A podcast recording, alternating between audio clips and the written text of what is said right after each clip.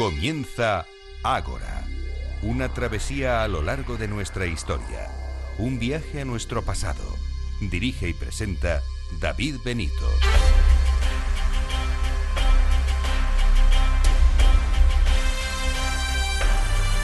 Muy buenas tardes y bienvenidos a Ágora, la cita de Capital Radio con la historia.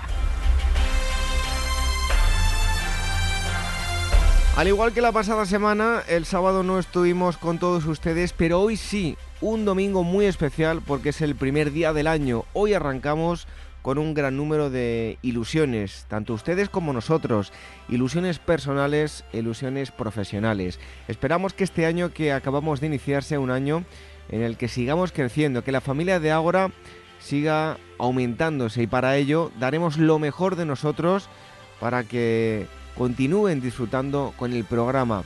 Todo el equipo del eh, programa de Ahora Historia les desea que tengan un muy feliz año 2017.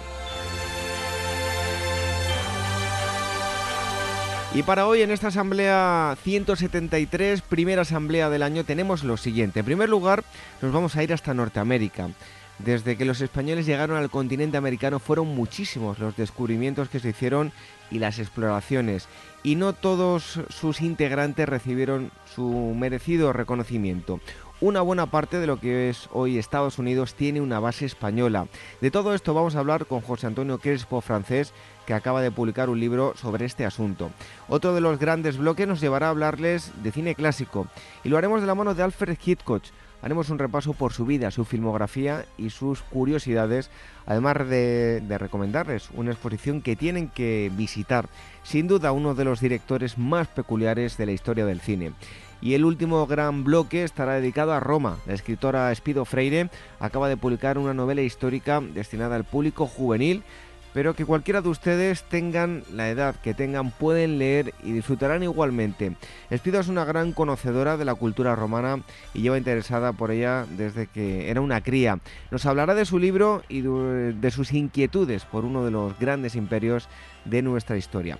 Además tendremos a Irene Aguilar con su recomendación de la semana y a Blanca Establés de Meta Historia que nos acercará las novedades más relevantes de este pasado año 2016. ¿Se quedan con nosotros en esta primera asamblea del año?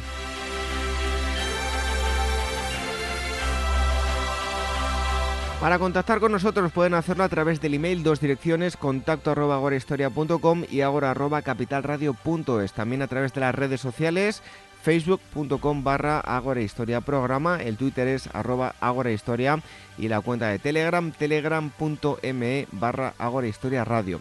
Y en nuestra web donde van a encontrar, eh, además de cómo suscribirse a nuestra newsletter y los enlaces a programas ya emitidos para escuchar o descargar todo ello a través de iVoox y de iTunes. Así que nos adentramos en esta asamblea 173, la primera de este año 2017. El equipo del programa en la producción y redacción Irene Aguilar y Gemma García Ruiz Pérez, en los controles Alberto Coca y en la selección musical Daniel Núñez. Reciba los saludos de David Benito. Comenzamos.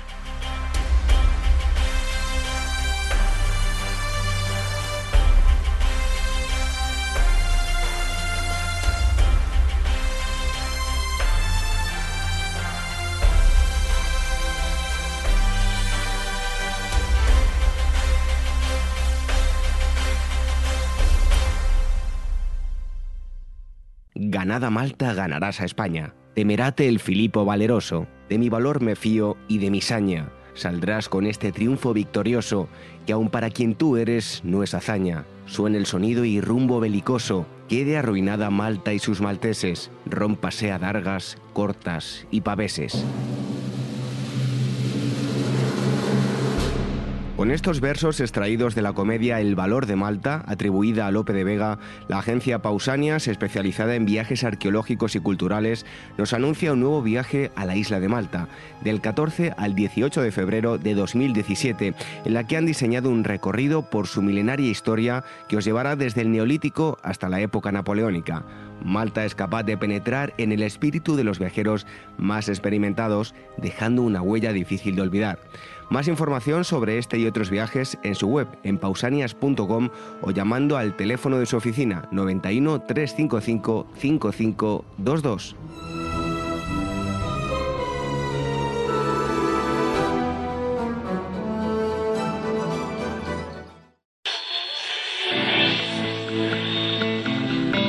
Daniel Sánchez Reina, desde EDOS, Eficiencia Empresarial que se tomen un tiempo cada día para desconectar del trabajo y realizar otras, otras actividades que les satisfagan.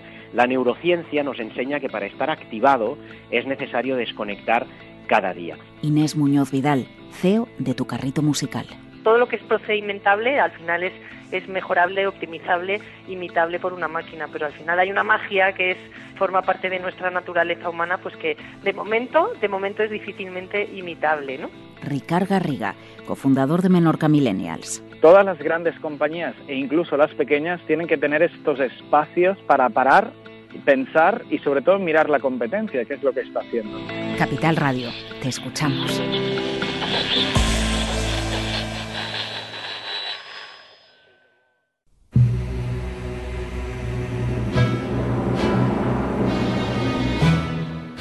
Ágora, donde la historia es la verdadera protagonista. En Capital Radio con David Benito.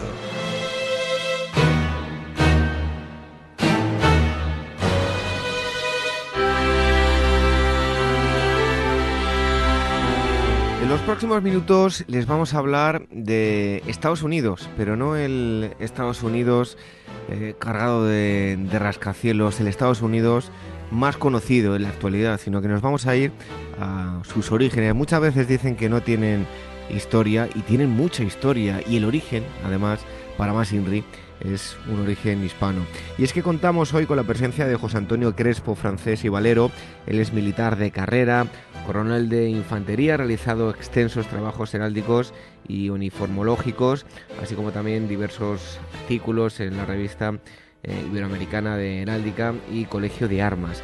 Y como les decía, acaba de publicar el libro Españoles Olvidados de Norteamérica por la editorial Actas y hoy está con nosotros José Antonio Crespo, francés. Muchísimas gracias por estar con nosotros aquí en Ágora Historia. Gracias a usted. Bueno, me atrevo a decir que eh, a muchos norteamericanos, al ser preguntados por, por España, tal vez pues no sepa señalar con exactitud el punto en el que se encuentra España en el mapa. Eh, hay tanto desconocimiento sobre España y el origen hispano en Norteamérica porque eh, de alguna forma ensanzan eh, ciertas épocas y digamos que, entre comillas, reniegan de otras, como su pasado español. Sí, bueno, es, relativo, porque si preguntamos a, muchos españoles eh, quién son algunas de las figuras que de las cuales pues he dado algunas pinceladas en el libro, pues la verdad es que muchos españoles eh, pues no sabrían quién es.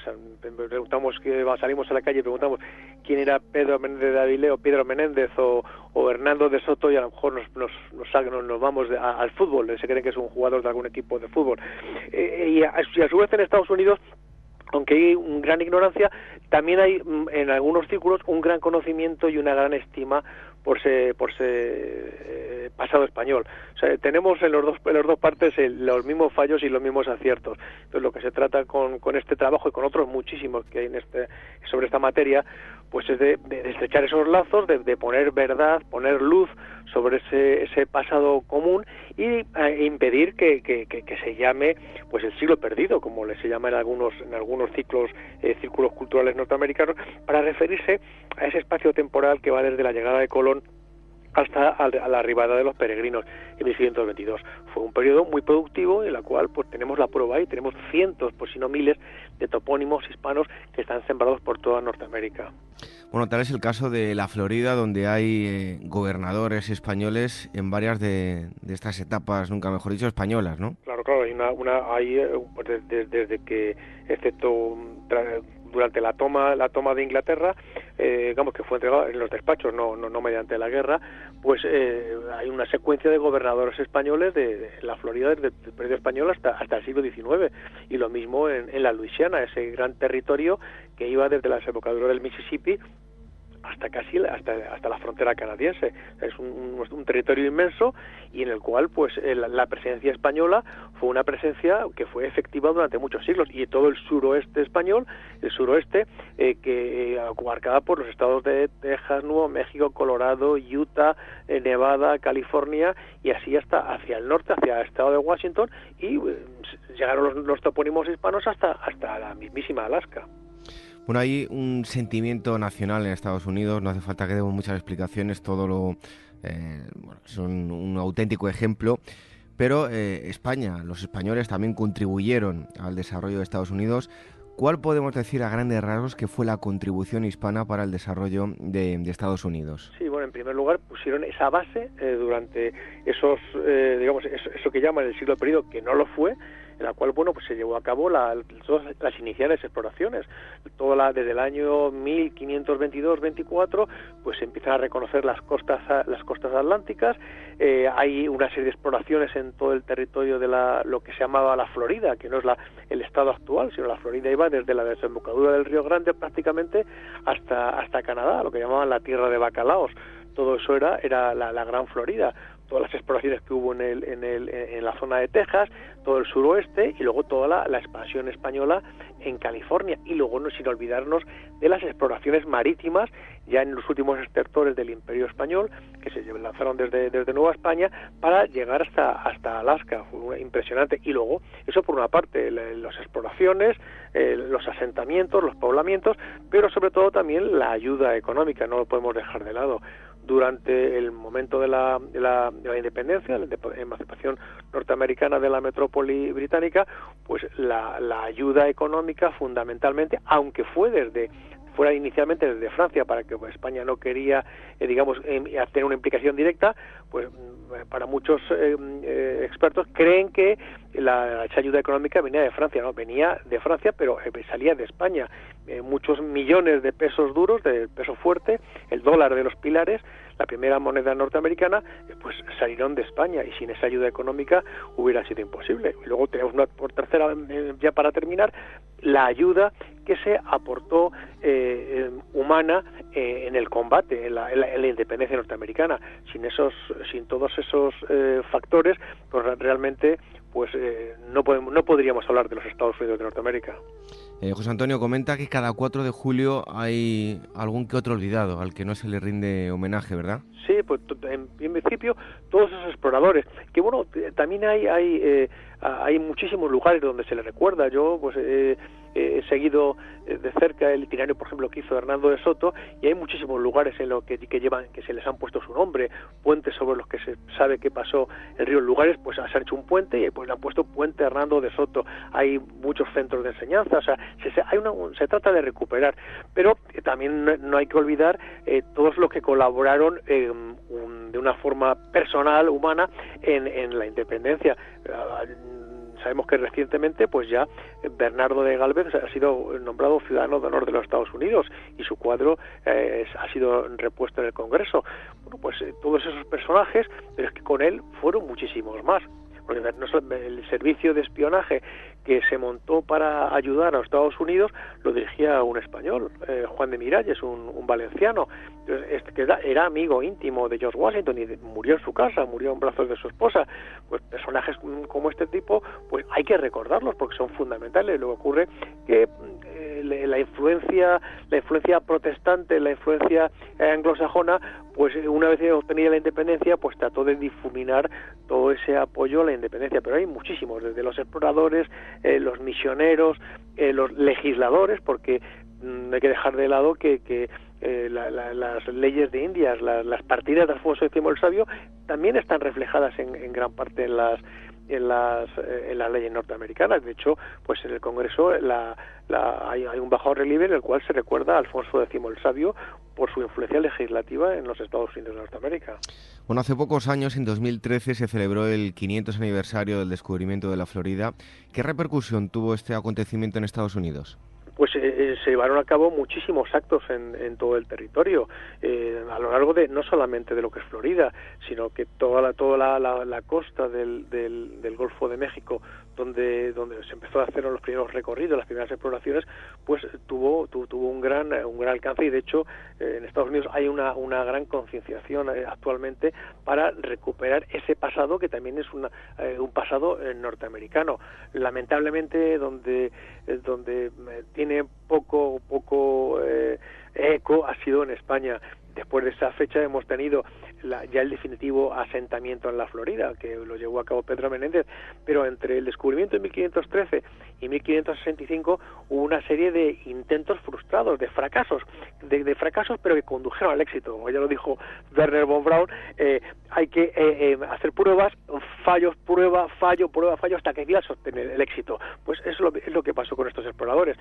uno mm, se adentraba en el territorio, exploraba, informaba, levantaba croquis, fracasaba, venía otro, hacía lo mismo, tengamos en cuenta que, que, los barcos que se empleaban en aquella época eran prácticamente unos auténticos cascarones de nuez, y hoy si vemos cualquier programa meteorológico y cuando vemos el tiempo y vemos esos tornados, esos huracanes que azotan la Florida, tratemos por un momento de imaginarnos eh, un barco de madera con unos velámenes de, tela eh, puestos en, una, en, unas, costas donde apenas había ningún abrigo. Pues lógicamente hubo muchísimos barcos, muchísimas especies que fueron destrozadas por, por, la climatología. Entonces, eso hay que tenerlo, hay que tenerlo muy, muy presente. Y, y todo, todos, todos esos hombres, pues es lógico que, que, que, no se queden en el olvido.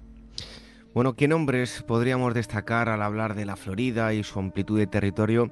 ¿Alguno por encima de los demás o, podemos decir que son muchos los que aportaron? Sí, por encima de todo, eh, don Pedro Méndez Avilés, que es el primer eh, adelantado, el primer adelantado que ya eh, asienta y puebla la Florida. Hubo seis anteriores que fueron que fueron fracasando, pero su información fue, fue muy interesante porque en esas exploraciones había los que llaman los pilotos, los que los que digamos los que iban en, en los que en vanguardia iban tomando notas de las corrientes, de, de de, cómo eran los, contornos de, las costas, como por ejemplo, me viene a la cabeza ahora el Gonzalo Gallón, que había participado antes con Ángel Villafañe, había, aparecido, había colaborado con, con, con Luna y Arellano, esa información tan tan preciosa que tenía, que también había colaborado con Manrique de Rojas, bueno, pues esa información le llegó a Pedro Menéndez eh, y Gonzalo Gallón, que era asturiano, pues fue el piloto que ayudó a Pedro Menéndez a, llevar a cabo ese, ese, asentamiento. Para mí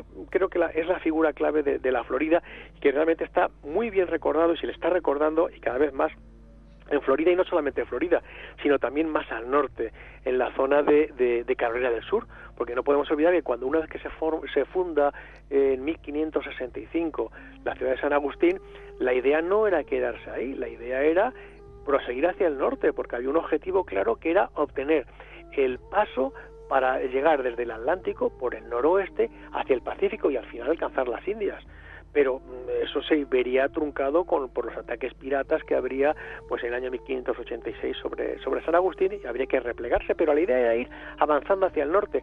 De hecho, al año siguiente de fundarse San Agustín, se funda la ciudad de Santa Elena, que está hoy en Carolina del Sur, y es una ciudad que eh, quedó en el olvido después de su abandono, pero que hoy los, muchos arqueólogos eh, norteamericanos están trabajando sobre ello y están levantando lo que fue el fuerte San Felipe, donde estuvieron los españoles y que mm, sin olvidar que si San Agustín es la capital efectiva de la Florida, durante, durante más de 10 años lo fue eh, Santa Elena, fue la capital porque era, digamos, la, el mismo sistema que había en España durante la Reconquista, el sistema de frontera, que llegaba eh, una se establecía la capital lo más cercana al frente y luego se volvía a avanzar hacia el norte. Bueno, pues Santa Elena en Carolina del Sur fue la capital de la Florida, la capital de frontera, con la idea de seguir explorando más hacia el norte, porque la presencia española no se limitó a Carolina del Sur, donde hoy está actualmente la bahía de Chesapeake, eh, donde está eh, la, la, capital de Allí hubo una, una, una misión, la misión de Jacán, y aquella, aquella bahía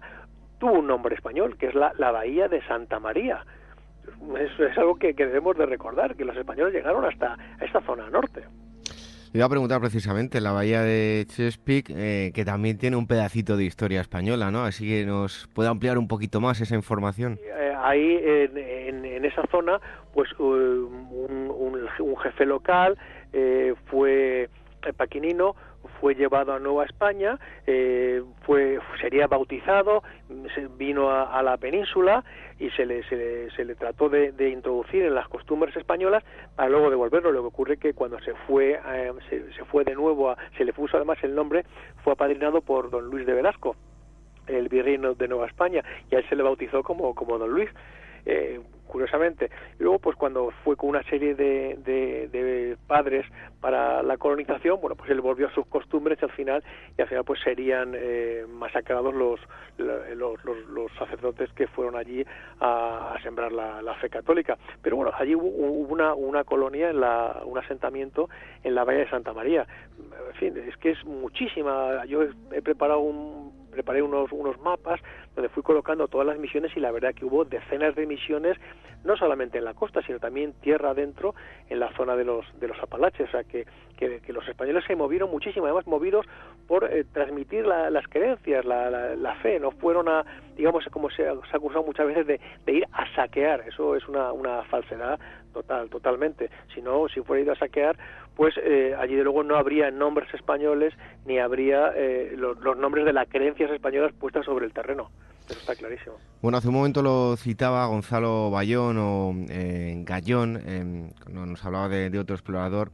Pero bueno, eh, amplíenos un poco quién fue Gonzalo Bayón y, en qué expediciones participó. Este, Gonzalo Bayón fue un, un, piloto, un piloto muy, muy reputado que él a su vez pues recogió información de otros anteriores, de, de, Alaminos, de otros, que, que, eh, fueron los que fueron dibujando poco a poco toda la, la bahía del todo, todo el, golfo el golfo de México. La, la primera expedición que, que hace Luna y Arellano para establecerse en, en, en, la zona de en la zona de Pensacola bueno pues él iba en esa en esa en esa expedición. Fue el que conduce, conduce las naves y llegan allí al asentamiento. Lo que ocurre que eh, hubo un gran desastre natural, meteorológico, que hizo que se frustrara ese primer asentamiento. Recién fueron con, multitud de, de, granjeros, de, colonos, y pues, la verdad que fue, fracasó. Pero Luna y Arellano continuó hacia el norte, se penetró eh, tierra adentro, hizo, se movió bastante hasta que ya al final pues eh, veía que era imposible la supervivencia y Gonzalo Gallón regresó a Nueva España, informó al virrey y el virrey pues tomó la decisión de que tenían que replegarse, se replegaba, porque siempre había un miedo latente que era que los, los ingleses llegaran al territorio y, bloquearan cualquier, eh, cualquier eh, posibilidad de, expansión. Entonces el virrey pues ordenó a Ángel Villafañe de que estableciera un asentamiento, pero en la costa, en la costa atlántica, que trasladara a la gente que había allí en, la, zona de Pensacola y la llevara a, la zona de la, zona de Santa Elena. Ya le explicaré por qué, cuál era la intención. Eh, entonces Gonzalo Goyón hizo ese, movimiento de gente, de personas y recorrió toda la zona, toda la, costa atlántica hasta más arriba de, de Carolina del Sur y posteriormente cuando ya se tiene conocimiento de que los franceses han llegado allí, un grupo de protestantes, de hugonotes, pues con, con Gonzalo, eh, con Manrique de Rojas, em, eh, se le ordena llegar y ver los mojones, si han puesto algún mojón. Y entonces él es de los que va, reconoce, encuentran un mojón eh, francés, lo retiran y ya tenía una, una experiencia mm, bárbara que sería la que serviría a Pedro Méndez de Avilés. Y como le decía hace un momento, ¿por qué esa idea de, establecerse en la costa atlántica? Pues lógicamente, cuando se conoce la corriente, la, las corrientes marinas que, entran al, Golfo de México, entran por las Antillas Menores, es un movimiento que, recorre toda la costa del Golfo de México y sale al norte de Cuba y se dirige hacia Europa, la corriente del Golfo.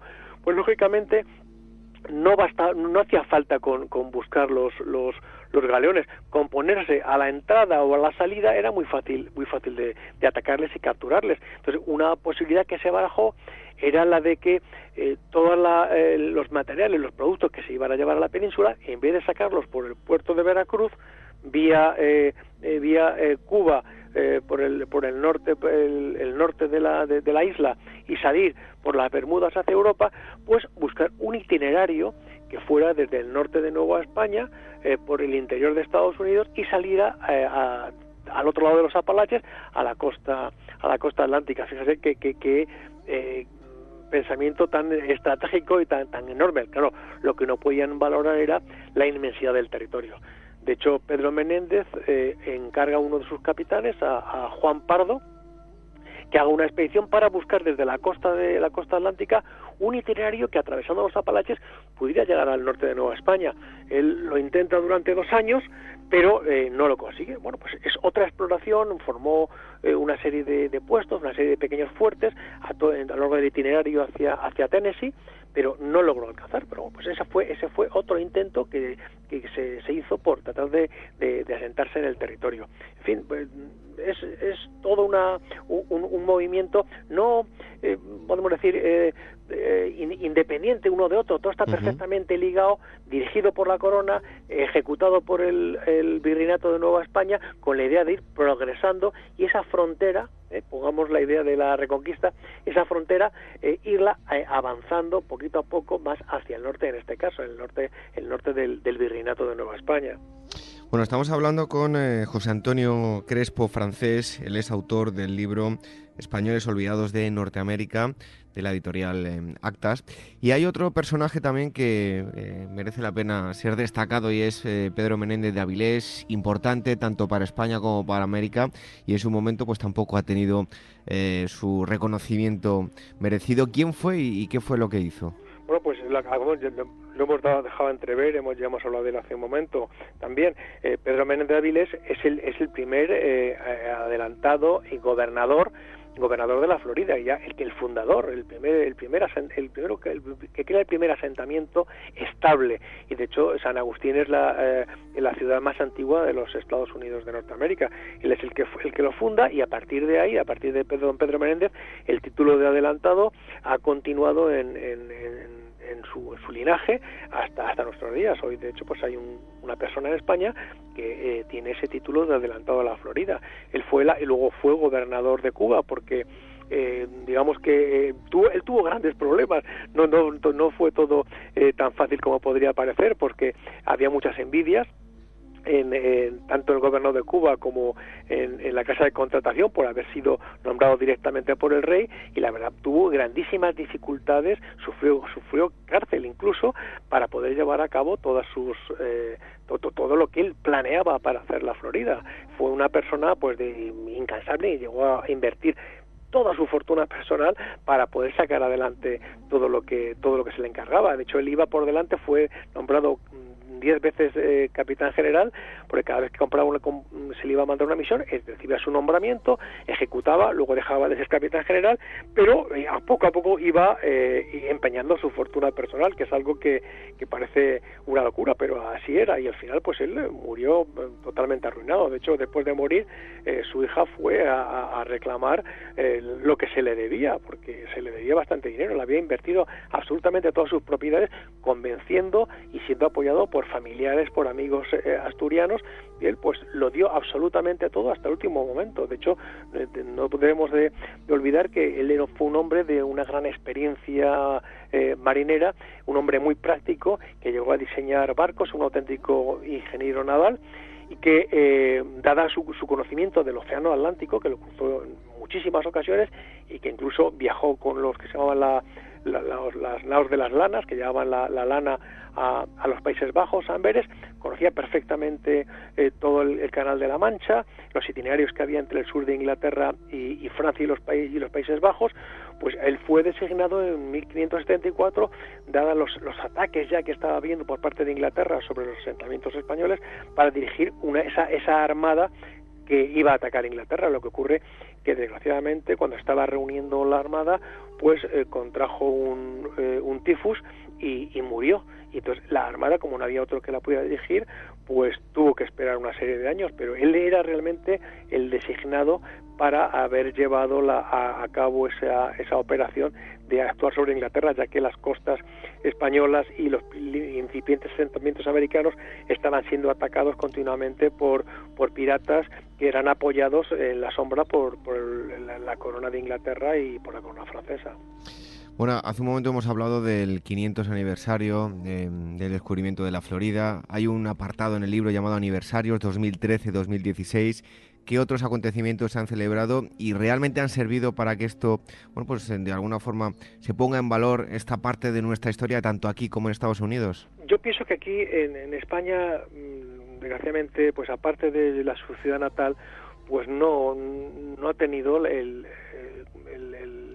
la sonoridad que debería tener. Pero bueno, estamos en eso, tampoco hay que, hay que decaer, eh, hay que seguir recordándolo, pero no solamente eh, en la, lo que ha ocurrido en la, eh, lo que ocurrió en la costa este del, la costa este atlántica, también en, en el en 1598 se llevó a cabo el, el, el, asentamiento en el suroeste con Juan Doñate y bueno pues hubo una serie de actos muy interesantes que se, en las cuales se trató de recuperar ese recuerdo de ese primer asentamiento en, en en San Juan de los Caballeros, en la zona al otro lado del Río Grande, y, se recordó. Pasa que hay que hacer mucho más esfuerzo para que eso no quede, no quede en el olvido.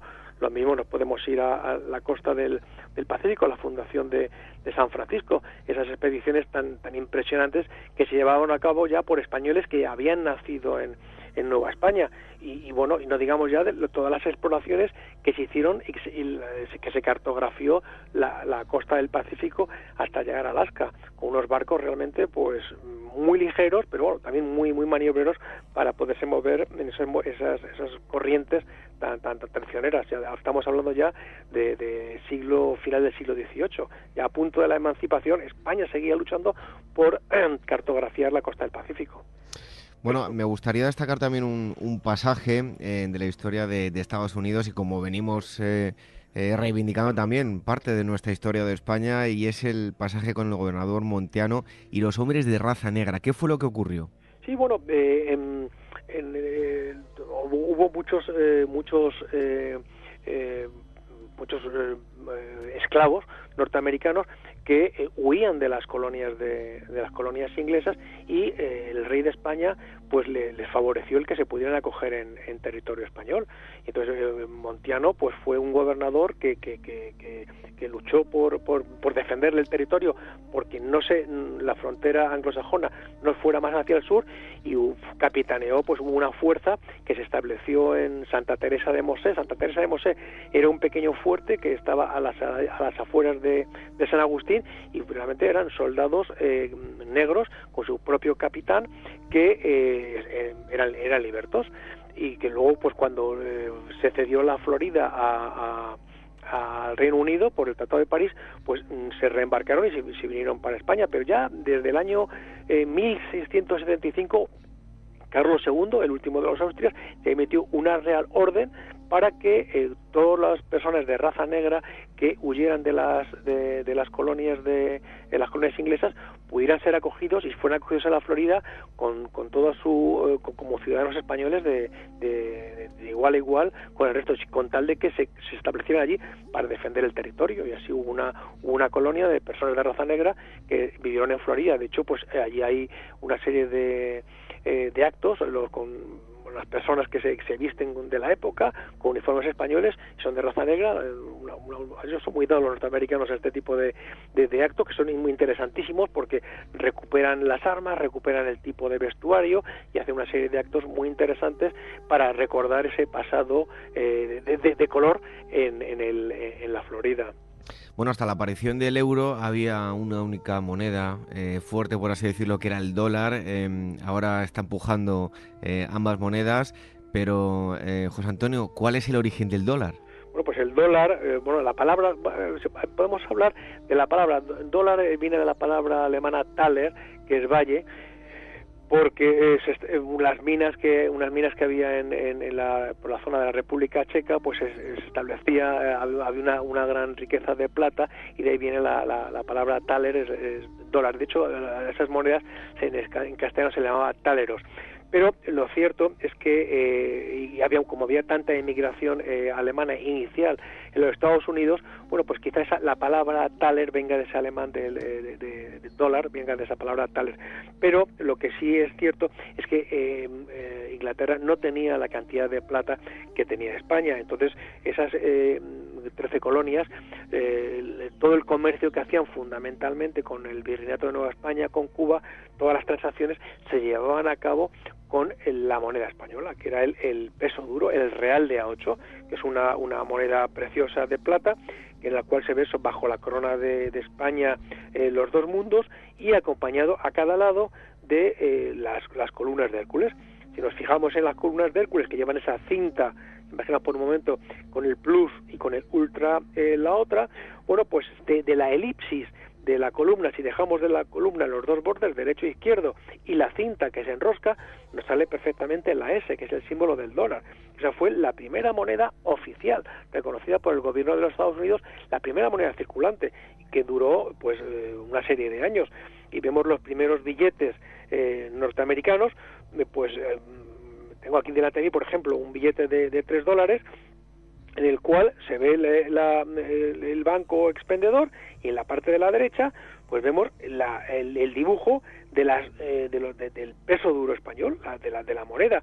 Y ya según va van ellos eh, acuñando su propia moneda su propio dólar pues eh, se ve el peso duro acompañado ya con, con la moneda suya norteamericana el dólar ya acuñado allí con el águila hasta que ya pues ya se elimina y hay una disposición oficial en la cual ya eh, tiene su propio dólar. Pero el dólar inicial en la primera moneda fue lo que llaman ellos el dólar de los pilares de las dos columnas. Y precisamente de esa columna con la cinta de ahí sale los, dos las dos barras con el con la, con la S que es simplemente el símbolo del plus ultra.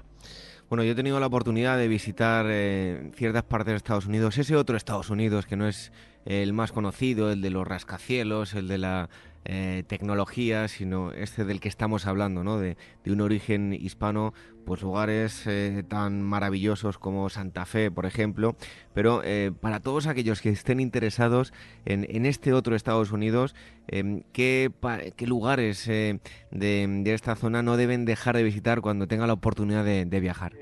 Yo no, a lo mejor soy el menos indicado porque he en, pocos sitios. Eh, Estados Unidos es un, es un lugar apasionante. Tiene, yo como amante de la naturaleza, tiene los primeros parques nacionales de, que fueron nombrados como tales en el mundo.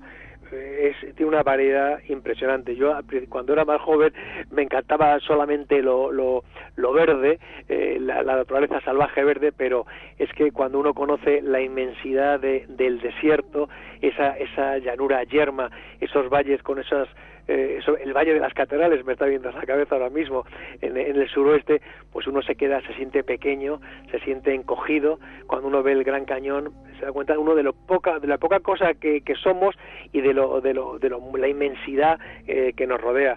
Yo, concreto, pues, yo me siento enamorado del suroeste de, los Estados Unidos. Creo que eh, esos lugares donde todavía se encuentran eh, se encuentra gente que, que, conservan palabras muy antiguas españolas que uno las oye y casi se te ponen los pelos de punta no porque son se conserva pues la, esa esencia de, de, de, la hispanidad porque eh, digámoslo hay mucha gente eh, descendientes de, españoles que dicen oh nosotros no somos hispanos somos españoles eso a mí me lo han dicho en, en Nuevo México porque ellos son descendientes de los que fueron con con Juan de Oñate a, a, esa, grandísima expedición. Pues yo, yo dejo libre. El sureste es precioso, la Florida es impresionante, eh, California también, bueno, no digamos nada de las costas, las costas del estado de Washington y ya podemos más, hacia el norte, la, costa de Canadá, ese mare magnum de islas por las cuales se metieron los, los barcos de, de, Acuadra y Bodega, que fueron cartografiándolo absolutamente todo y que los marinos ingleses como Vancouver se llenaron de ira porque ya estaba todo, ya estaba todo dibujado, luego ya se dedicarían a ir cambiando los nombres. Yo creo que es un país inmenso y que es digno de conocerse. Todo el suroeste es una, una, auténtica maravilla, es inmenso. Uno puede ir casi sin, mover el, volante ni un solo dedo, kilómetros y kilómetros y kilómetros y ver eh, grandes llanuras. Por hacernos una idea, yo que vivo en, a caballo entre Castilla-La Mancha y digo, oh, ¿qué, qué, qué plano es? Mm, realmente el concepto de planicie no lo llegué a, entender hasta, hasta que no me planté sobre esas grandes llanuras de, del estado de, Nuevo México, llanuras en las cuales pueden caber media docena de provincias españolas y aquello sí que es plano, como la, como la palma de la mano. Y uno va viendo nombres, nombres españoles en zonas, por ejemplo, zonas eh, que ahí se ve que es de origen volcánico y que se llaman Malpaís. Eh, cuando uno ve aquello y me pregunta, ¿por qué sabe usted, por, por qué se puede llamar esta zona Malpey? Me decían, Digo, no, léelo en español, mal país. Esto es porque un canario, de los canarios que iban con la, expedición de, Juan Doñate, pues rápidamente les recordó su tierra de origen y pusieron el nombre eh, Malpaís. Ahora, yo creo que el suroeste es, es impresionante y digno de ver. Bueno, pues si quieren eh, conocer la biografía de estos em, eh, olvidados, lo van a encontrar en este libro llamado Españoles Olvidados de Norteamérica, editorial Actas, y el autor ha estado con nosotros, José Antonio Crespo, francés. Muchísimas gracias y hasta pronto. Un, antiguo, un auténtico placer.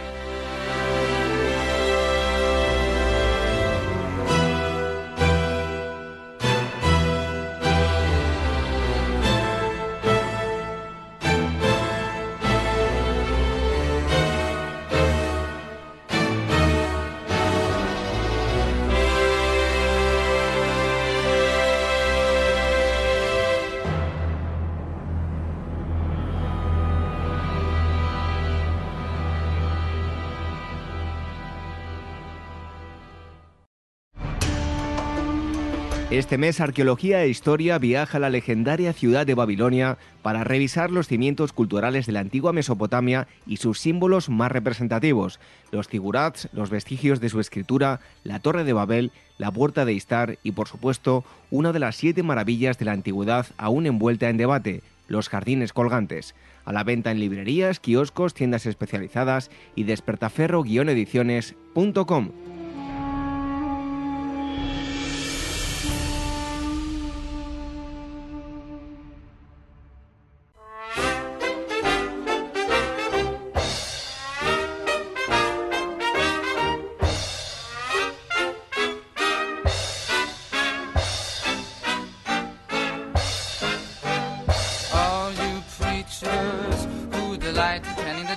Bueno, muchos de ustedes seguro que están pensando que esto que hoy les vamos a hablar de cine y precisamente hoy no les vamos a hablar de cine. Irene Aguilar, feliz año. Feliz año. Aquí estamos, estuvimos el día 25 con todos ustedes y hoy también pues ha querido estar Irene hoy que es día 1 de, enero de este año 2017. Qué mejor forma de celebrar el año aquí eh, acercándoles eh, nuevos contenidos históricos a los oyentes y hoy, como decía yo, película no, eh, esto suena mucho a cine de los años 50, 60. Efectivamente. Pero esta es otra cosa, ¿no? Sí, no, esta es la banda sonora de la película El Aviador, que nos habla, hablaba de Howard Hughes, también pues un, magnate que le gustaba mucho la aviación, pero no vamos a hablar de, de él hoy. Hoy nos vas a hablar de unos hermanos que desde luego han hecho historia y que gracias a ellos podemos viajar en pocas horas eh, de continente a continente, ¿no? Efectivamente, hablamos de un libro que se llama Los Hermanos Wright. Eh, el autor es David McCullough, no sé muy bien pronunciarlo, y la editorial es La Esfera de los Libros. Pues cuéntanos. Bueno, pues entonces, eh, ¿quiénes eran estos hermanos Wright? Pues eran Wilbur y Orville, que bueno, eran dos hermanos estadounidenses que eh, son pues eh, conocidos porque porque bueno fueron pioneros en la historia de la aviación.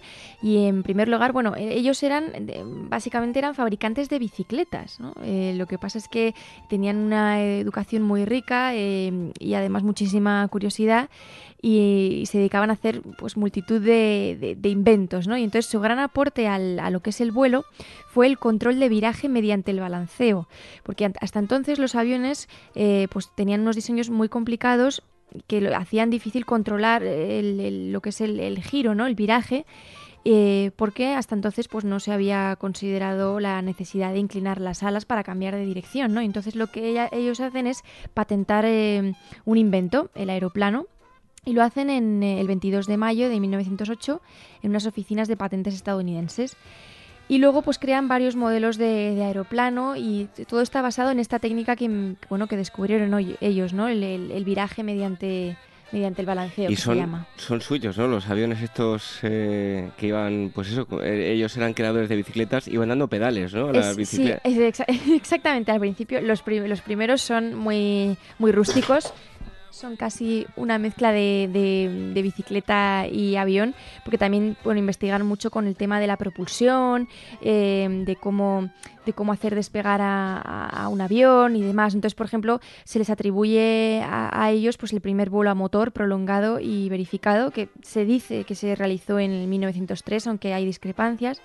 Pero a partir de ese primer vuelo, luego hacen tres vuelos más, ¿no? Eh, cada vez pues cubriendo más metros, eh, más, eh, más en tiempo cada vez más elevado.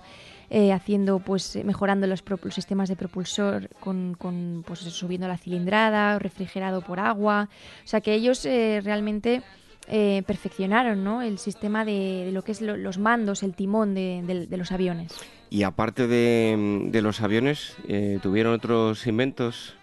Eh, bueno, eh, sí, o sea, eran, eran muy ingeniosos y yo creo que se les atribuye también a, algunas eh, pues, em, parecido a, estas cámaras que giraban y en movimiento, creaban movimiento también, tienen algunos de esos inventos, eh, pero y, con, relacionado con las bicicletas también, pero vamos, eh, son famosos precisamente por, los, modelos de aviones, porque, porque luego además eh, crearon también un planeador que lo llamaron el número 3, el modelo A, que además luego pues personalidades famosas que quisieron probar estos aviones, ¿no? Seguro que muchos de los oyentes visualizan esas imágenes de probando esos primeros prototipos con bueno, esas filmaciones que son van a, unas revoluciones bastante rápido y, lo vemos incluso hasta hasta cómico pueden llegar esas primeras pruebas pero vaya guarrazos que se tenían que meter ¿eh? sí pero bueno gracias a ellos eh, estamos en, donde estamos. También se les inventaron el, modelo Baby Racing y el modelo B. O sea que para todo aquel que sea un poco conocedor de, de los aviones pues aquí están los padres de, la aviación. Madre mía, si levantase la cabeza y viesen los aviones que hay hoy en día, pues sí. Hasta militares, estos que desaparecen de los radares. Bueno, estarían, estarían orgullosos y dirían, nosotros fuimos los primeros, los pioneros. Sí, sí, desde luego. Bueno, pues eh, el autor, ah, cuéntanos, danos algunos datos sobre el autor. Sí, el autor es, dos veces ganador del premio Pulitzer y a mí lo que me gusta de cómo ha estructurado este libro es que se basa en, los diarios personales de los hermanos, en, los apuntes que hacían cuando después de las pruebas o de los ensayos, en su correspondencia privada familiar. Entonces, pues eh, hay una mezcla en el libro de, pues, de tipo diario, pero también de, de citas que habían hecho otros sobre los hermanos, o sea, que es como una, biografía muy muy variopinta, ¿no? A o sea, les conocemos por esos, por esos diarios, por esos escritos de fuentes eh, externas y a la vez, pues por eso, sus apuntes. Son muy, es muy entretenido. Bueno, se lee rápido, imagino, ¿no? Sí, sí, sí. ¿Sí? Bueno, pues eh, hay que dar una recomendación más. Oye, se lo pueden pedir a los reyes, ¿eh? Pues sí, no estaría mal, sí, sí. Todo puede ser, al que le guste la historia de la aviación, de los primeros eh, aviones, esos primeros prototipos, pues los van a encontrar aquí. Irene, recuérdanos el título y el autor. Pues el título es Los hermanos Wright, el libro definitivo sobre los pioneros de la aviación y el autor es David McCullough y la editorial es La Esfera de los Libros. Buen nombre, ¿eh? vaya apellido que se ha puesto. McCullough, es, es complicado de... Complicado. Bueno, ustedes eh, pidan los hermanos Wright y de La Esfera de los Libros y seguro que, lo encuentran. Si quieren pueden omitir ¿eh? el autor, que es un poco complicado decirlo. Bueno, Irene, luego te vemos con las efemérides. Muy bien, hasta ahora.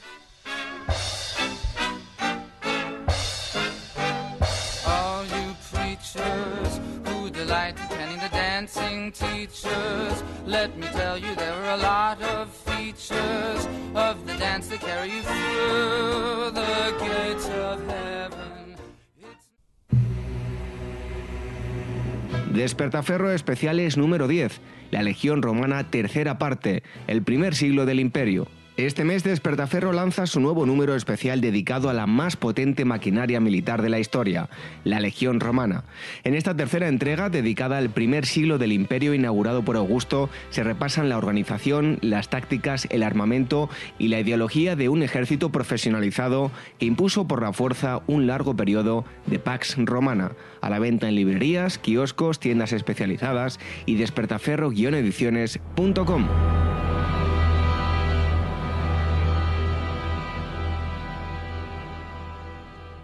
¿Harto de tertulias políticas y de quienes lo saben todo?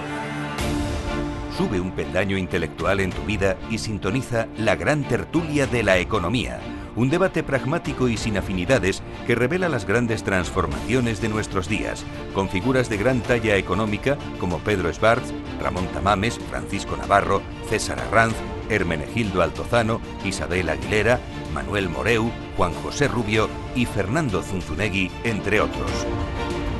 La gran tertulia de la economía, cada mañana a las 8 y 20 en Capital, La Bolsa y la Vida, con Luis Vicente Muñoz.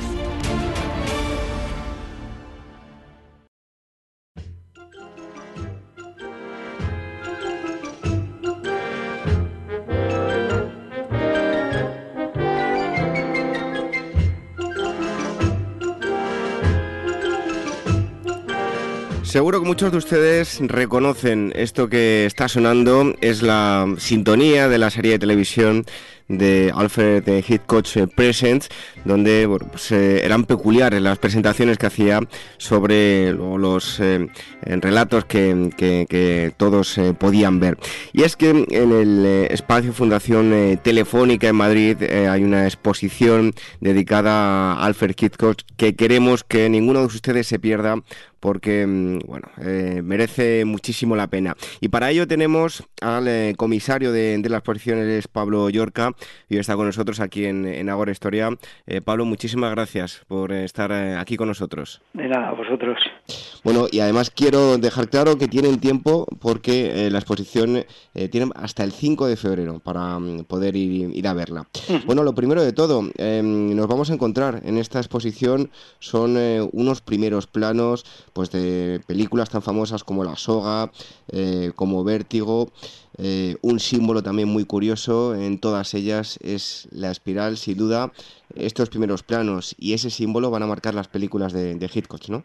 Sí, efectivamente, que decir, él tenía una forma de contar muy peculiar, bueno, peculiar para la época en que lo hizo, que era deudor del cine mudo, entonces para eso utilizaba imágenes muy contundentes y entre las imágenes contundentes era pues el agigantamiento de los objetos, es decir, pues el ojo de psicosis, el sumidero, eh, la navaja para de recuerda para matar a alguien, en fin, sí que le gustaba mucho ese tipo de imágenes grandes para, para impactar. En Alfred Hitchcock nace en 1899 una época muy en relación con el nacimiento del cine. Y bueno, eh, algo que a lo mejor la gente también desconoce es que nace y se eh, cría mm, con pollos, con verduras. Eh, bueno, ¿cómo le va a marcar esto a la infancia? Bueno, es decir, tampoco querría hacer aquí mucha psicología, pero a ver, efectivamente él es hijo de un de un tendero, que decir, de alguien que tenía, sobre todo tenía pescado, pero vamos, también tenía vegetales, efectivamente, y em, y, eh, él, pertenece a una clase media baja, lo cual en, en Inglaterra eh, marca, quiero decir que en todos los países igual marca la diferencia social, pero en Inglaterra, que es una sociedad tan clasista, pues efectivamente, quiero decir, el, ser el hijo del tendero le marca. Eh, sobre todo además, bueno, él va a un colegio jesuita, aunque lo tiene que dejar pronto porque su padre muere cuando él tiene 16 años, pero eh, él, eh, sus aspiraciones son cinematográficas, artísticas además, cosa que antes no era tan evidente la relación entre cine y, arte, y el medio en el que se mueve mm, a partir de que él tenga 20, 20 algo años es un medio ilustrado, decir, son sus compañeros del Cine Club de Londres, donde él empieza a ver cine eh, que no llegaba a las pantallas fácilmente, cine alemán, cine soviético, y eh, decir es un medio ilustrado. Entonces él que era una persona muy inteligente que era una persona con las orejas muy muy bien abiertas para captar todo y que se mueve en ese ambiente es verdad que es diferente es decir porque es un gente de la burguesía ilustrada y él no pertenece a ella. Entonces es, debió hacer esfuerzos para un poco integrarse y para ser el más mm, ilustrado de todos. Es decir él eh, luego comenzó una colección de arte importante él tuvo mucha relación profesional con mucha gente del mundo de la creación, desde mm, Valenciaga, Chanel, eh, compró Picasso, Paul bueno, entonces seguramente habría ese esfuerzo por, por, eh, por llegar a ese, a ese estrato, no sé si social, eh, cultural, pero sí, sí, sí. Bueno, en 1939 él eh, viaja a Estados Unidos. Él no quería ir a Estados Unidos a buscarse la vida, sino que quería que le llamasen, ¿no? Sí, vamos a ver, él tenía una, cuando le llaman de Estados Unidos hay varias ofertas, aunque realmente la importante y la que le convence es la de Selznick, el productor. Y eh, lo que pasa es que es verdad que él, eh, cuando le llaman, es el director británico más conocido eh, de los que trabajan en Inglaterra. No igual el director británico más conocido de todos, porque también estaba Chaplin, que le superaba en popularidad, pero de los que trabajaba en el país sí que era el más conocido, con películas que llegaron a ser muy comerciales. Es decir, 39 escalones, Alarma en el Expreso, y él sabía la posición que tenía, es decir, tenía una posición eh, que podía ser eh, disputado, por decirlo así. Entonces, eh, sí que tiene muchas ganas de ir a Estados Unidos porque sabe, bueno, sabe que hay muchas ventajas en ello, es decir, hay mucho más dinero en, el, en la industria, las películas tienen mucha más proyección internacional, trabaja con unos medios y con unos actores que en Inglaterra, que en ese sentido es más provinciana, no tenía, y él quiere ir, claro que quiere ir, pero efectivamente sabía que tenía una bueno, cierta posición de, de, poder, ya digo, eh, ser disputado. Bueno, en 1948 eh, funda Transatlantic eh, Pictures, su propia productora, que no va a tener mucho éxito y bueno, el éxito va a venir marcado por las grandes mayores de, de Estados Unidos, ¿no?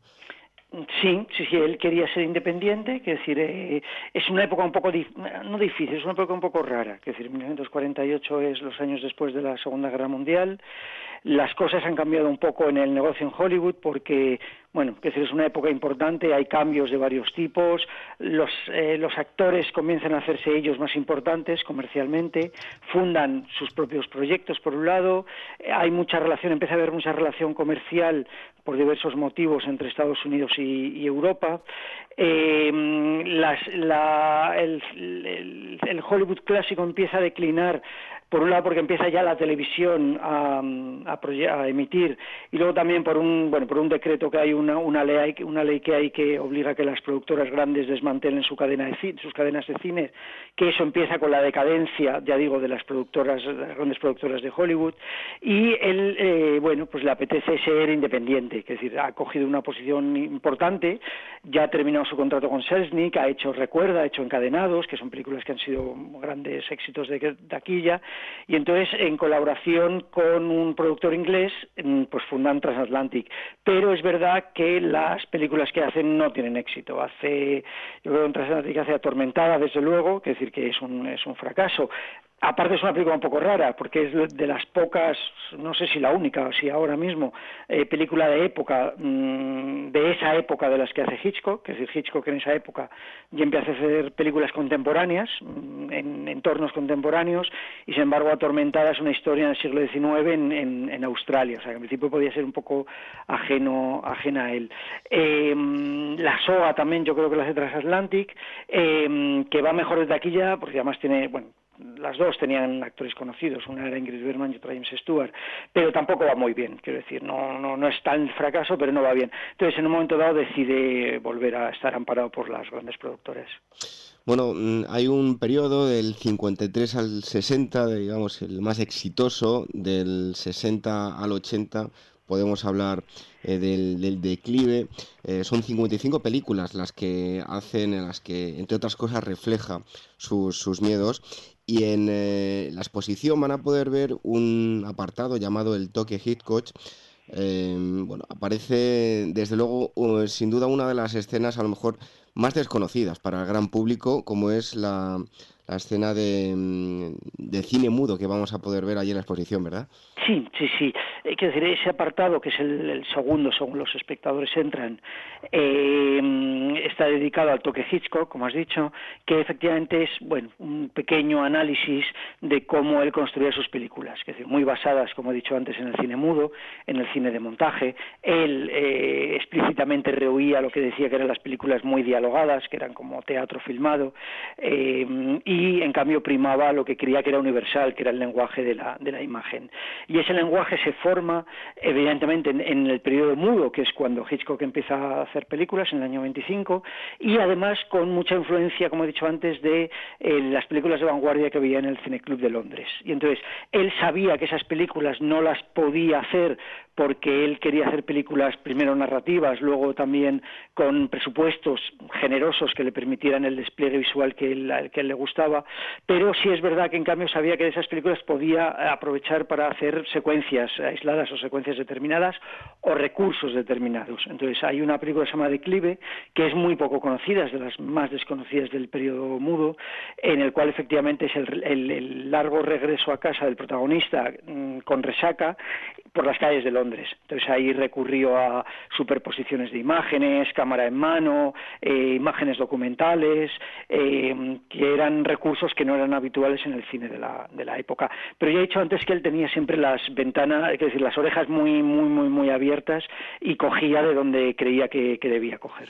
Otra de las características em, es que tenía que tener todo eh, bajo el absoluto control, le costaba delegar y él quería estar en, en todos los apartados de, de la producción cinematográfica, ¿no?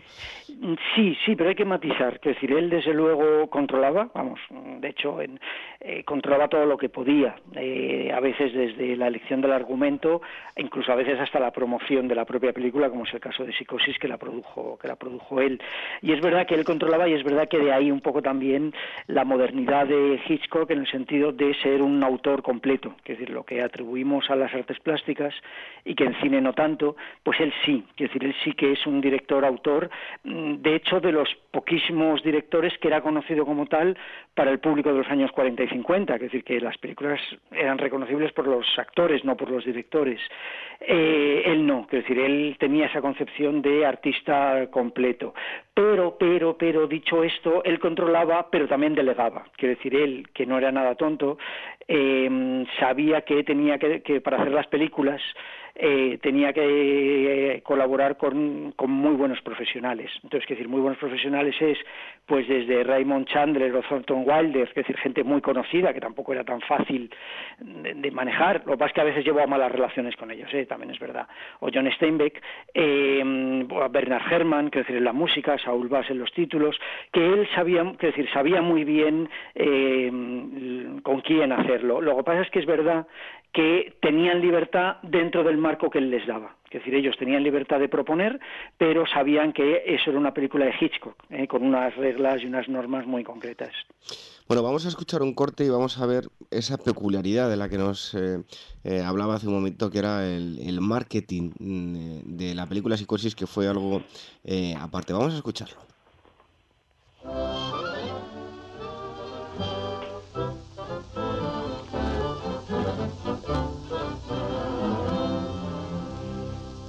Good afternoon. Here we have a quiet little motel. Pues ahí vemos eh, curioso el tráiler de la película Psicosis, nada tiene que ver con algo terrorífico, sino pues era, digamos, un humor inglés, Hitchcock, en el tráiler explicando él mismo de qué trataba la, película, enseñando todas las localizaciones, incluso los carteles aparecía él. ¿Se imaginan ustedes eh, la película La Guerra de los Mundos de Spielberg con él apareciendo en la portada? Pues esto es lo que ocurrió con Psicosis, una película que además en su momento eh, no costó mucho dinero eh, y las grandes productoras consideraban un poco que era repugnante lo que él quería mostrar. Por eso, en otras cosas, se hizo también en blanco y negro, ¿no? Sí, a ver, la historia de psicosis es sencilla y es compleja. Eh, él notaba que en los años 50 el cine norteamericano se está quedando desfasado, que decir que era un cine un poco ñoño, muy conservador, muy ajeno a la realidad, y que, por ejemplo, al mismo tiempo en Inglaterra, la Hammer, la productora, pues hacía películas con más garra, es decir, con más erotismo, con más violencia, eh, con más carne, y que la gente iba a verlas. Entonces, él decidió eh, que iba a intentar eh, apropiarse de todo eso, o por lo menos del espíritu. Pero es verdad que ninguna productora grande de con las que él trabajaba quería hacerlo, y entonces lo, la produjo él. Lo que pasa es que eh, al meter el dinero también él quiso hacer una película rodada con técnicas de televisión, es decir, más rápido, en blanco y negro, con un equipo más pequeño, con un rodaje más ágil y mm, lo produjo él, es decir, eh, siempre con un equilibrio entre lo que podía y lo que no podía desde el punto de vista de la censura. De hecho, es, fue rompedora en algunos tabúes, pues como enseñar un pecho desnudo, si bien eh, desenfocado, enseñar un retrete, por ejemplo, que eso estaba prohibido por la censura, aunque ahora nos parezca un poco sorprendente, em, también empezar la película con dos protagonistas semidesnudos sobre una, sobre una cama, eh, y eso lo consiguió. Em, pero es verdad que cuando la película la vio la la distribuidora para verla pues les horrorizó. Pero Hitchcock, mm, que como, has dicho tú antes al principio, ya era una persona muy conocida a través de sus apariciones en las series de televisión, pues eh, decidió que entonces la promoción se iba a basar en su propia figura. O sea, él confiaba en eso, tenía razón, y entonces la promoción que él controló de principio a fin, pues estaba basada en, en, eso, es decir, en él presentando la propia película. De ahí que el tráiler, que son seis minutos de tráiler, no aparezca por un lado ninguna imagen de la película y en cambio esté basada en él mm, con un humor bastante negro describiendo los, los distintos ambientes. Y además también curioso es el, el cartel ¿no? de, la película, em, bueno, pues eh, en el que se insta en una época donde la sesión continua pues era muy habitual, él quería que, que no se perdiese eh, la magia con la que él había hecho la película, que era verla de principio a fin. Sí, e-, era una estrategia comercial. Es decir, es verdad que entonces no, era, no fue la primera película, porque hubo en Francia Las Diabólicas, por ejemplo, que sí que se estrenó también en sesión eh, fija, en sesiones fijas, pero es verdad que lo habitual eran las sesiones continuas. Pero eh, lo hizo como estrategia comercial para darle valor a la película. Es decir, eh, si uno no entraba en el minuto 30 y la veía al revés, sino que entraba desde el principio hasta el final, pues sabía que iba a hacer de ello un, hito, un, suceso que la gente iba a apreciar y a distinguir, o sea, individualizaba la película. Y además consiguió que efectivamente hubiera muchas colas delante de los cines, incluso contrató detectives para regular las colas, porque fue un enorme éxito, es decir, fue el, el mayor éxito de la carrera de un director que estuvo plagado de éxitos comerciales. ¿Mm? Bueno, pues vamos a escuchar uno de esos momentos míticos del cine, no solo de este director, sino del cine en general, de la historia del cine.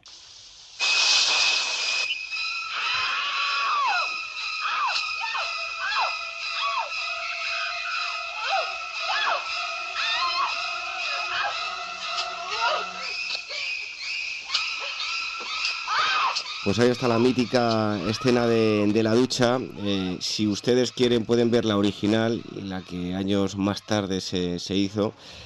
no sé si em, pensaremos lo mismo. Yo desde luego que soy un enamorado del, cine de, de, Hitchcock. Creo que no tiene absolutamente nada que ver.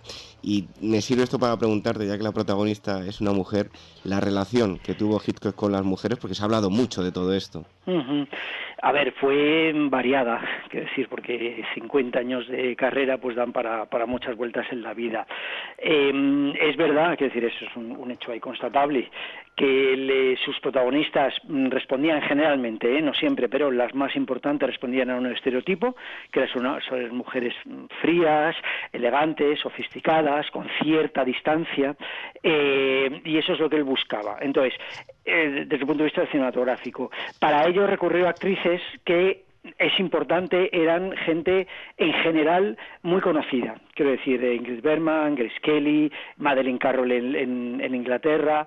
Eh, y entonces, la relación que se ha hablado de decir que era un sádico, no, era, o sea, no era exactamente así. Es verdad que él, las actrices como los actores en general, formaban parte del mecanismo de las películas que él quería construir, es decir, eran una pieza más de, un mecanismo. entonces, mm, por un lado, a él le hubiera gustado que fueran trabajos mecánicos, porque era como él concebía al principio las películas, como, mm, como mecanismos de relojería, pero también es verdad, como he dicho antes, que era gente muy conocida, es decir, que a Ingrid Bergman, la actriz más comercial de los años 40, no la podías tampoco torear fácilmente. Quiero decir que entonces mm, se establecía una relación eh, de respeto respecto a ellos, mm, porque tenía que ser así, digo, porque tampoco Grace Kelly se dejaba intimidar así como así. Eh, lo que pasa es que, por otro lado, eh, no siempre trabajó con este tipo de gente, a veces también trabajó con gente eh, a los que trabajar con Hitchcock eh, les suponía subir de estatus, subir de categoría, es decir, Kim Novak por un lado y sobre todo Tippi Hedren, quiero decir, con Tippi Hedren es verdad que tuvo una historia que es, muy conocida, o está en todos los libros, eh, pero que ahora se ha relanzado porque ella lo ha, simplemente lo ha confirmado en las, en las memorias, que era un tema de acoso por parte de Hitchcock. Y es verdad, que Hitchcock era una persona ya mayor, tenía 60 y algo años, eh, estaba, decir, físicamente deteriorado, y por otro lado sentía que la criatura, que la criatura era suya. Tippi Hedren no era una actriz, era una modelo. Él la sacó de agencias de publicidad para hacer Los pájaros y luego Marnie.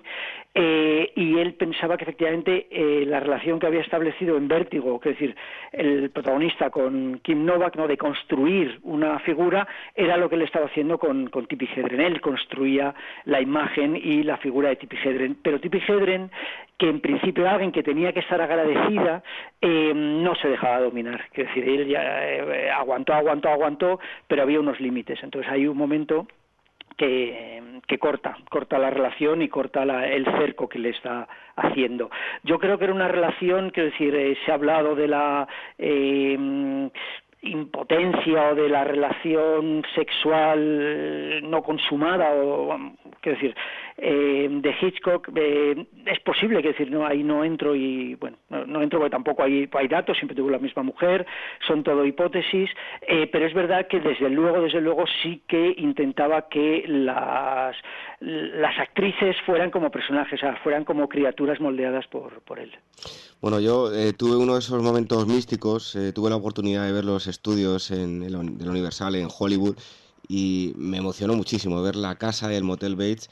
Luego se iba al encanto porque estaba al lado del, decorado del Gran Grinch y, otros y perdía un poco de encanto. Pero bueno, siempre es muy bonito visitar estos lugares míticos. En, el, en la exposición hay otro apartado dedicado eh, y además yo como estudiante de, cine siempre me lo ponían en clase, ¿no? Como ejemplo. Eh, se supo rodear de grandes profesionales para hacer los títulos de crédito. Los títulos de crédito de Hitchcock ya nos daban mucha información nada más empezar la película de qué iba a tratar, ¿verdad? Sí, sí, sí, eh, decir, estamos hablando ahí también de los años 50. Él tiene la suerte, he dicho antes que él de repente colaboraba con gente fundamental. Desde luego Bernard Herrmann en la música era uno de ellos, Edith Head en vestuario, pero en títulos tuvo la suerte de conocer a Saul Bass. No es la, el primero con el que colabora Saul Bass, es decir, que parte de la relación con Otto Preminger, que empieza a dar categoría o categoría plástica los títulos de crédito, eh, como algo autónomo dentro de la película. Entonces Hitchcock eh, lo percibe, lo ve y decide que él también quiere. Entonces em, hace tres o cuatro películas con Bass, que son importantísimas desde, vamos, para los títulos de crédito, pero eh, luego también sigue colaborando. Es decir, Los pájaros no es Bass, es James Pollack, son unos títulos también magníficos y, por ejemplo, en Quién mató a Harry es, que es una historia curiosa porque él contrató a un dibujante muy famoso, que era Jules Steinberg, eh, Saul Steinberg, perdón. Y mm, lo más que no lo acredita, pero también son unos títulos de crédito maravillosos, simpatiquísimos, con una, un dibujo y unos colores mm, estupendos que pegan mucho con la película. Entonces, insisto, o sea, insisto, y es un poco también el kit de la exposición, o uno de los kits de las, de las esencias de la exposición. Hitchcock era un artista visual extraordinario, él como generador de imágenes y él también como mm, persona que en sus películas recogía muchas sensibilidades de gente muy distinta y muy valiosa y que las reunía para hacer películas muy atractivas visualmente. Bueno, y ya para ir concluyendo, y puesto que también es la parte final de, la exposición a la que le recomendamos a todos que, acudan, es la parte de los trucos, los efectos especiales que utilizaba eh, Hitchcock, pues, por ejemplo, como en la escena de los pájaros o en muchas otras películas. Si le acusó también que no supo adaptarse a los tiempos, no supo progresar, aunque tampoco lo dejaron, fue estamos ahí en un punto medio, ¿no? Sí, es una cosa extraña, bueno, no extraña, pero es una cosa mm, paradójica. Eh, él fue fiel a una forma de hacer, incluso en unos tiempos que ya no se llevaba, con gran presencia de los decorados, eh, decorados además que cantaban, o sea, eran decorados muy evidentes. Es el caso, no es el único, pero es el caso de Marne la ladrona, que en parte fue un fracaso, bueno, por varios motivos, pero también porque decía la gente que estaba pasada de moda en plena época de la Nouvelle Vague, del rodaje en las calles, de repente ese decorado del puerto de Baltimore, que vamos, cantaba muchísimo, pues claro, le acusaron. Y él en ese momento estamos hablando de una de las grandes eh, personalidades comerciales, no solo artísticas, sino comerciales de Hollywood, decide que es verdad, que es decir, que está perdiendo tensión eh, artística y comercial y decide cambiar. Entonces hay una carta que él habla de blow up, diciendo es estupendo lo que consiguen, tal, eh, voy a cambiar. Y de hecho en Cortina Rasgada, cuando están preparándola, al final le escribe una carta a Bernard Herrmann, al compositor, diciendo que por favor que cambie la composición que ha hecho, que van a meter música pop. Que Bernard Herrmann le dice que no, que ya están muy mayores para cambiar y para ser artistas pop y que él va, que que va a seguir con la composición habitual de siempre, lo cual les lleva a la ruptura, por otro lado.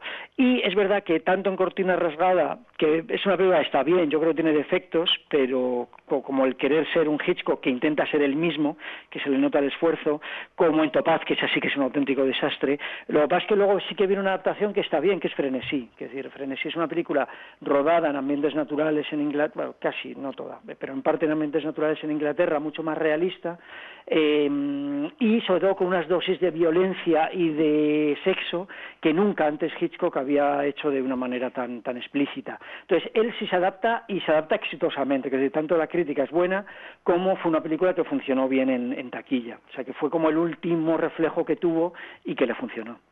Y ya por último, em, sería, yo sé que esta pregunta es complicada. Eh, hoy, tal y como está el cine en la actualidad, eh, ¿hubiese triunfado Hitchcock o se hubiese vuelto loco?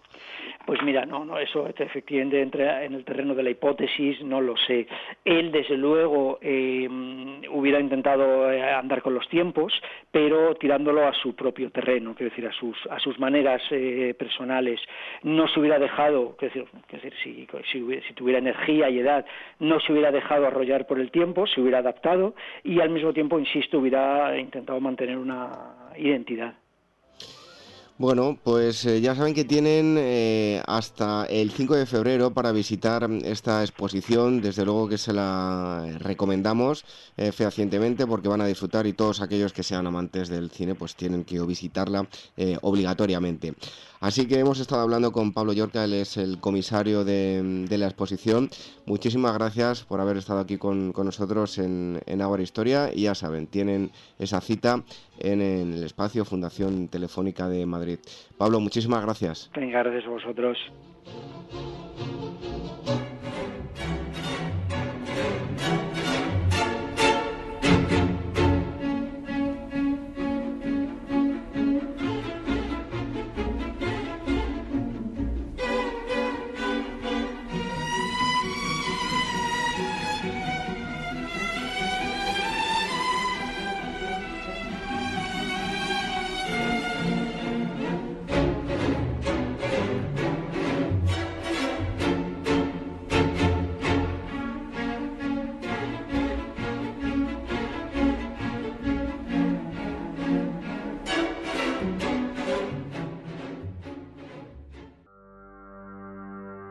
Despertaferro e Historia Moderna 25, la Guerra de las Alpujarras. En el momento de máximo apogeo de la monarquía hispánica, bajo la figura de Felipe II, un acontecimiento amenaza los cimientos de su poder en pleno corazón del reino, la rebelión de los moriscos de Granada. Este mes recrea con Despertaferro e Historia Moderna las causas, el violento desarrollo y las dramáticas consecuencias de la Guerra de las Alpujarras. A la venta en librerías, kioscos, tiendas especializadas y despertaferro-ediciones.com.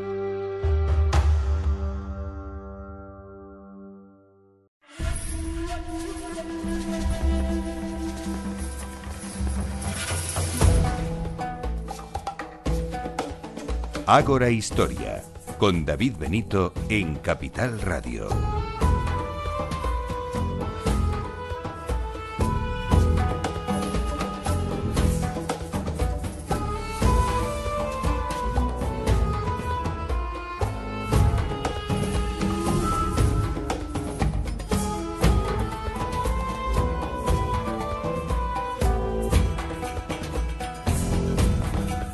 Desde ahora siempre decimos que tenemos que hacer todo lo posible para inculcar en los adultos, pero también, muy importante, en los eh, pequeños, en el público juvenil, la historia, el amor por el patrimonio. Y una de las formas es a través de la literatura, hacerles llegar historias que les descubran su pasado, el de sus antepasados. Como es el caso del que les vamos a hablar ahora, un libro que acaba de publicarse, se llama El chico de la flecha, la autora es eh, Espido Freire, no necesita demasiada presentación, fue eh, premio Planeta y en este caso acaba de publicar este libro con la editorial Anaya. Decía yo, El chico de la flecha, una aventura en Emérita Augusta. Espido Freire, muchísimas gracias por estar aquí con nosotros en Ágora. Al contrario, un placer. Bueno, eh, lo primero de todo, ¿qué Roma se van a encontrar em, los lectores del Chico de la Flecha? Se van a encontrar la Roma del siglo I después de, Cristo. Ellos obviamente no lo contaban así, están en el reino de Vespasiano, en, el reinado de, ese emperador eh, que, trajo cierta estabilidad después de, muchos años de la dinastía mm, Julio-Claudia y después de, muchos problemas internos. Y se van a encontrar en una provincia romana, se van a encontrar en Hispania y en particular en lo que ahora llamamos Extremadura, pero que entonces era uno de los, de los corazones eh, importantes del sur romano. Bueno, el libro tiene una especial importancia. Bueno, ahora entraremos en ese detalle, pero mm, antes de nada, vamos a contar eh, en torno a qué va a girar esta historia, porque bueno, Marco es un chico que en realidad podría vivir en la actualidad, pero eh, crece en, en esa época de Roma, ¿no? Marco tiene 12 años, es un chico que, según los criterios de la época, ya pronto va a dejar de ser un niño. Los romanos no, no entendían la idea de adolescencia como nosotros la tenemos ahora, bueno, ni los romanos ni muchas civilizaciones posteriores, ¿no? La, adolescencia ha comenzado a atraer nuestra atención en tiempos muy, muy recientes, pero sí que se marcaba un paso de la edad de niño a la edad de adulto, con menos transiciones que las de ahora. Y Marco es un chaval inteligente, es un chaval sensible, es un chaval desafortunado en algunas cuestiones, por ejemplo, perdió a sus padres cuando, cuando era muy pequeño, pero por otras es un, tiene un gran privilegio, que es que es un ciudadano libre. Y eso no era algo que podrían dar por hecho todos los ciudadanos romanos, todos los habitantes de, Roma. Bueno, en este sentido el libro tiene una especial importancia, como decía antes, y la existencia de, como ya nos anunciabas ahora, hombres libres y, esclavos, ¿no? Porque vamos a ver, eh, es un periodo histórico tan rico que se puede abordar desde perspectivas muy distintas. Yo tengo mi sesgo también.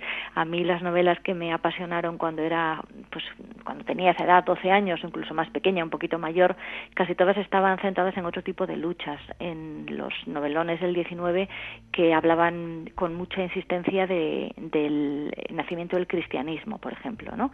Piensa en un Quo Vadis o incluso en una lucha de fondo de los últimos días de Pompeya.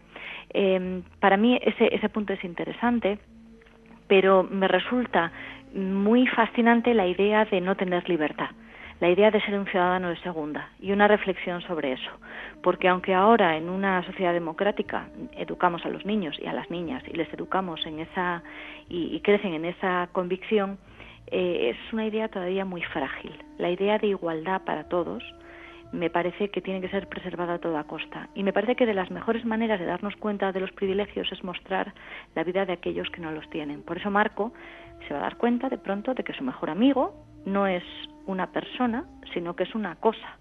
Su mejor amigo, Aselo, que es tan listo como él, incluso a veces más, tan fuerte como él, a veces más, es un esclavo. Y por lo tanto no va a poder acceder a gran parte de, de la vida que él va a poder tener. Tiene derecho de vida y muerte sobre él.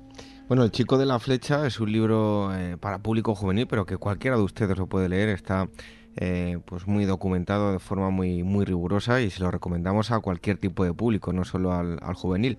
Em, ¿Cómo y cuándo surge la idea de, este libro? Porque Emerita Augusta, ese pedacito del Imperio Romano que tenemos en la península ibérica, que es Mérida, en este sentido tuvo mucho que ver, ¿no? Sí, bueno, para mí eh, la formación clásica en todos los sentidos, ¿eh? el, latín que estudié varios años, el griego que solamente lo estudié uno, eh, la, lectura de, los clásicos de filosofía, pero también de poesía y, demás, ha, tenido muchísima importancia. Aunque luego estudié filología inglesa, sin una formación clásica y una formación latina y, greca, yo creo que es muy complicado que, yo escribiera o pensara ahora como, pienso. De hecho, cada X tiempo vuelvo a leer algunos textos y vuelvo a, leerme pues las vidas paralelas, leo algo de Plutarco, vuelvo a leer Virgilio para que no se nos olvide que el pensamiento eh, nació en Grecia y que muchos de los elementos prácticos que tenemos ahora, como el derecho, nació en Roma y que somos bisnietos o somos herederos directos de, eso. Y en lo arquitectónico también, en la forma de estructurar ciudades, en la forma de, concebir calzadas, eh, acueductos, cloacas, ¿no? Pues encontramos ese, esa herencia que es muy privilegiada en muchas ciudades. Lo encontramos en Zaragoza, en Cartagena, lo encontramos en, Córdoba en Sevilla y desde luego en Mérida. Mérida tiene además un teatro que, que continúa en activo y tiene particular orgullo en un museo romano espectacular. Y en una de las visitas que yo llevo a cabo, una escapada de fin de semana con una amiga, lo típico, eh, una amiga de la infancia, desde el colegio. Acabamos hablando de, de, cómo a mí me gustaba o tenía en mente escribir algo para niños, cómo quería hacerlo sobre, sobre algo que me apasionara, no una historia más. Y esta amiga, que me conoce muy bien, se llama Valentina, por cierto, y, y, somos amigas desde los cinco años, me dijo, oye, ¿por qué no escribes algo sobre Roma?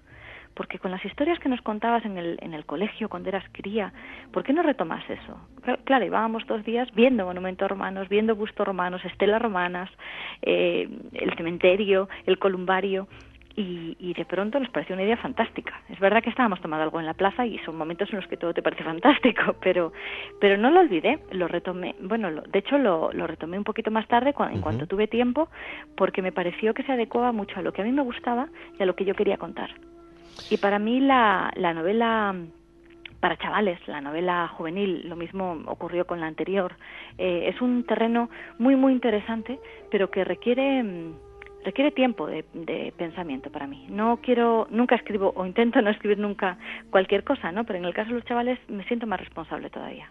Bueno, y además una gran responsabilidad es, eh, bueno, en el colegio, en el instituto, incluso ya eh, eh, también en la universidad se escuchan, o sea, se estudian los acontecimientos históricos como tales y nos olvidamos una parte muy importante que yo creo que eh, los lectores lo van a encontrar en este libro y es la vida cotidiana. Muchas veces eh, estudiamos a nivel político los enfrentamientos que hubo y nos olvidamos del día a día, de la vida cotidiana, ¿no? Y del contexto, porque mm, desde nuestra mentalidad contemporánea es fácil juzgar cualquier cosa que ocurrió hace 75 años, hace dos siglos o hace 20.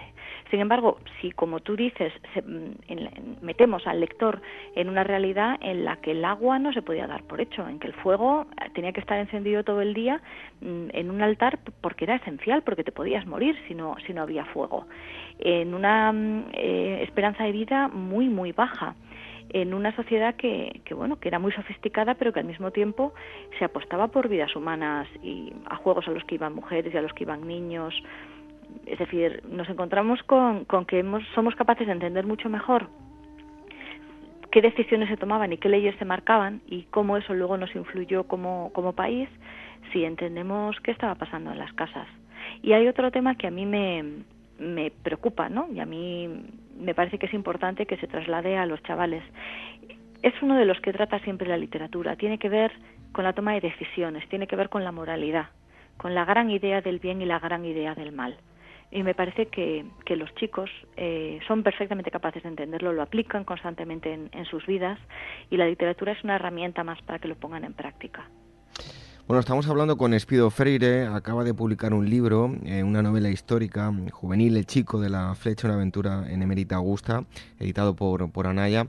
Espido, normalmente las aventuras en general, la ciencia ficción y la fantasía, digamos que son géneros muy habituales dentro de la literatura, tanto infantil como juvenil, uh -huh. pero la historia no es tan habitual. ¿No debería haber más novela histórica que fomentase, pues eso que decía yo al principio, ¿no? El amor por la historia y el respeto por nuestro patrimonio. Yo creo decididamente que sí, y es mi apuesta. y si todo sale bien y si la acogida de esta novela está sigue siendo la que la que está siendo, que realmente ha despertado mucho interés y mucha curiosidad, eh, continuaré escribiendo continuaré escribiendo novela histórica para chavales. Además porque, fíjate, tiende un puente entre adultos y entre y entre niños. Es decir, nosotros cuando hablo de nosotros los adultos, yo tengo 42 años, ¿no? No tengo hijos, pero sí que tengo sobrinos de esa edad y, y muchos amigos, hijos de mis, de mis amigas. Eh, hay un momento en el que te preguntan cosas, en que quieren saber cuál fue tu visión de determinadas cuestiones y, y no tienes ya toda la razón. Tienen derecho a opinión y la ejercen y ven sus puntos de vista de una manera muy marcada y muy definida. Y sobre, sobre la historia, que es como si hiciéramos un viaje imaginario a otro terreno, ¿no? lo que pasa es que se viaja en el tiempo y no en el espacio, yo me he encontrado con discusiones y con, con conversaciones muy interesantes con, tanto con chicos como con chicas. Y además hay lugares que les fascinan en particular. Egipto es uno de ellos, ¿no? También a los adultos. La Edad Media es otra y la época romana es otra. Entonces, aprovechar eso no solamente como una lección de historia, como una manera de entretenerles o como una lección en moral, sino que, oye, y además la moral que yo que yo les propongo es absolutamente abierta, ¿eh? son ellos los que tienen que decidir. Yo no doy lecciones en ese sentido. Pero que no solamente eso, sino que además sea una oportunidad para que profesores, tutores y, padres puedan conversar, a mí me parece, bueno, pues es mi aspiración. Por cierto, una curiosidad, de pequeña cuando te empezaste a apasionar por la cultura romana, casi todo el mundo se preocupó, menos una de, tus profesoras, que la que te voy a dar, em, la que te dio los, los libros. Bueno, eh, paradójico, ¿no? Que se preocupasen porque te gustase, em, en este caso, la, la cultura romana. bueno, lo que les preocupaba sobre todo era que yo era una niña con con un carácter muy marcado. No era que eso no es mala leche, ¿eh? que hay gente que lo confunde, pero tenía tenía un, carácter muy definido desde pequeña. A mí lo que me gustaba era leer, todo lo demás me parecían tonterías y, y mi, mi, entorno, mis otros profesores, mis propios padres pensaban que primero yo, tenía que estudiar, no solamente valía con leer, siempre saqué buenas notas, pero hay cosas que hay que estudiar por una cultura general y por integrarte. Y por otro lado, aunque también era una niña sociable, era la que me inventaba los juegos en el colegio y he mantenido amistades entonces, les preocupaba mucho que eso me aislara porque sin llegar a los problemas del bullying que tenemos ahora, en todos los colegios ha habido siempre mm, insultos o ha habido burlas o ha habido y tenían miedo que eso me pudiera pasar a mí. Y mm, por, suerte no me ocurrió. Es decir, yo por características de carácter o, lo que fuera, tuve la suerte de, de, tener enfrentamientos, pero nunca nunca tuve un acoso ni un ni un mal encuentro en ese sentido. Pero ellos sí que tenían miedo de que yo me convirtiera en alguien demasiado raro, ¿no? Demasiado aparte. Además estudiaba música, es decir, había, había varias circunstancias que es lógico, yo como padre también me preocuparía. Y como además a mí había que sacarme los libros, porque los escondía por toda la casa y en el, lo he contado muchas veces, en el cesto de la ropa sucia tenía un libro. Debajo de la cama tenía un libro. Al lado tenía otro. Iba al balcón tenía otro. En las cortinas otro. y mi madre iba recogiendo libros por todas partes, ¿no? Y la sensación era que, esta chavala, ¿qué iba a hacer en la vida? Pues bueno, ser escritora, lo que parece. Bueno, dos últimas preguntas antes de, terminar la, entrevista. Una de ellas eh, tiene que ver con el libro, eh, pero no del todo. Es, eh, ya nos has comentado al principio que estudiaste latín, has llegado a leer en latín y traducirlo con, con bastante fluidez. ¿Qué te parece que en los últimos años no se le dé tanta importancia? hoy en día, sin ir más lejos, un graduado en geografía e historia puede no saber absolutamente nada, de, latín. Es muy importante para conocer a los romanos conocer su lengua. A mí me parece un gran error, en muchos sentidos. Entiendo que los nuevos programas estén centrados en una visión más productiva. Entiendo que la universidad tiene que preparar para el mercado laboral, pero también es una fuente de conocimiento y es un reservorio de, de, cultura. Y dentro de esa cultura creo que no deberíamos dejar eh, que murieran paradójicamente las lenguas muertas. Por muchas razones. Una de ellas es un conocimiento mayor de nuestro propio lenguaje y de, nuestro, de nuestra propia gramática. Y también la de otros idiomas. Es una, es una base magnífica para todos los idiomas latinos, por ejemplo, y también para entender cómo han funcionado otros. En el caso de quienes se vayan a dedicar a la historia o a la, o a la geografía, aunque directamente no vayan a hacer paleografía, el hecho de poder entender eh, de poder entender una, una, lápida que tengan delante, de, de, poder saber con qué se está moviendo, era algo que desde luego no les estorbaba. Y luego estudiar un idioma, y un idioma que en este caso tiene declinaciones, que es distinto por lo tanto al castellano, ejercita el cerebro en tareas distintas. Nos permite eh, nos permite una flexibilidad mayor. Es como estudiar música es como leer un como leer una partitura. Nos obliga a, a salir de nuestro de nuestro, de nuestro entorno mental para saltar a otro. Eh, que su utilidad es reducida, es que no podemos seguir manteniendo una sociedad y una cultura basada únicamente en lo que resulta útil. No, no puede ser, porque entonces muchos otros valores intangibles que tienen que ver con el patrimonio, que tienen que ver con la cultura, que tienen que ver con los valores, que tienen que ver con pues lo que nos ha hecho seres humanos en Occidente va a desaparecer. Bueno, ya para, para, concluir, yo también me considero un apasionado de, todo lo griego, de, lo romano. Creo que tenemos ahí nuestro verdadero eh, origen.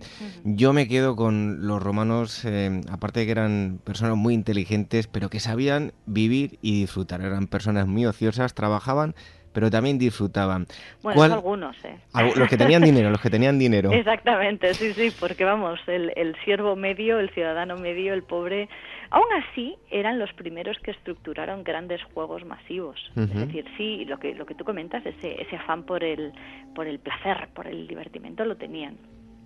Pero mm, yo te comentaba esto porque mm, ¿cuál es el aspecto que vamos a encontrar en el libro y que a ti más te llama la atención de, de la cultura romana?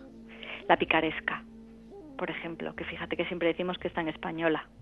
No sabemos de dónde la hemos sacado, a lo mejor ya la teníamos y la reforzaron los romanos pero toda la parte de evasión de impuestos, de falsificación, de intentar dar dos por uno, de buscarse la vida, de ser un poco pícaro, por ejemplo, eso lo encontramos en grafitis, en testimonios y en historias de, de la época romana y lo he intentado volcar. Y luego, bueno, no me quiero olvidar mm, de algunos personajes femeninos que hay en la, en la novela, aunque solamente hemos hablado de, mm, de Marco, del protagonista, hay, hay chicas, y del enfoque que yo les quiero dar a ellas, ¿no? A, a, las mujeres. No eran chicas que no pintaran nada, precisamente. ¿no? La, mujer romana estaba muy limitada en derechos, pero bueno, no dejaba de ser la mamma que luego ha dado origen a, a la legendaria eh, mater italiana y también mediterránea. O sea, eran mujeres que no tenían poder pero que mandaban mucho. Pues ya tienen ustedes una, bueno, nada despreciable recomendación. El chico de la flecha, una aventura en Emérita Augusta, es el último libro publicado por Espido Freire con, con Anaya, dirigido a un público juvenil, pero repito, que si ustedes son amantes de Roma, también van a disfrutar, tengan la edad que tengan. Así que Espido Freire, muchísimas gracias por haber estado con nosotros y esperamos que este libro tenga una continuación, ya sea con Marco o con, con cualquier otro personaje histórico. Pues muchísimas gracias y un abrazo muy fuerte a los, a los oyentes y también a los lectores. Un fuerte abrazo.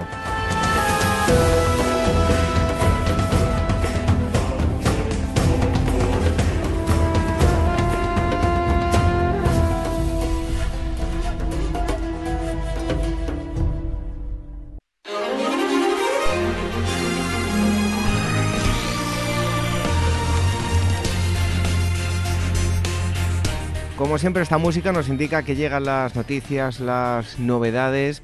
En fin, que damos la bienvenida a los compañeros de Meta Historia. En este caso tenemos a mm, Blanca Estables. Bienvenida. Eh, feliz año. Eh, estuvimos aquí con todos vosotros el día 25, día de Navidad, y hoy, día 1 de enero de 2017, pues también hemos querido eh, estar con todos los oyentes y vosotros. No habéis faltado a la cita, así que feliz Navidad, Blanca. Eso es, todo sea por nuestro programa. Feliz año David, feliz año a todos. Espero que todo el mundo haya pasado una buena noche y nada, que aún quedan, quedan días para celebrar.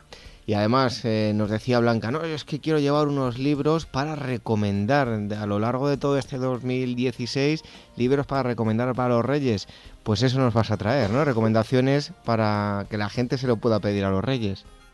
Eso es, hemos querido hacer un breve resumen de lo que más nos ha gustado del año, de las cosas que más nos han interesado y las traemos hoy para si los oyentes andan despistados con los, con los últimos encargos a sus majestades los Reyes Magos, pues que sepan que con esto aciertan seguro.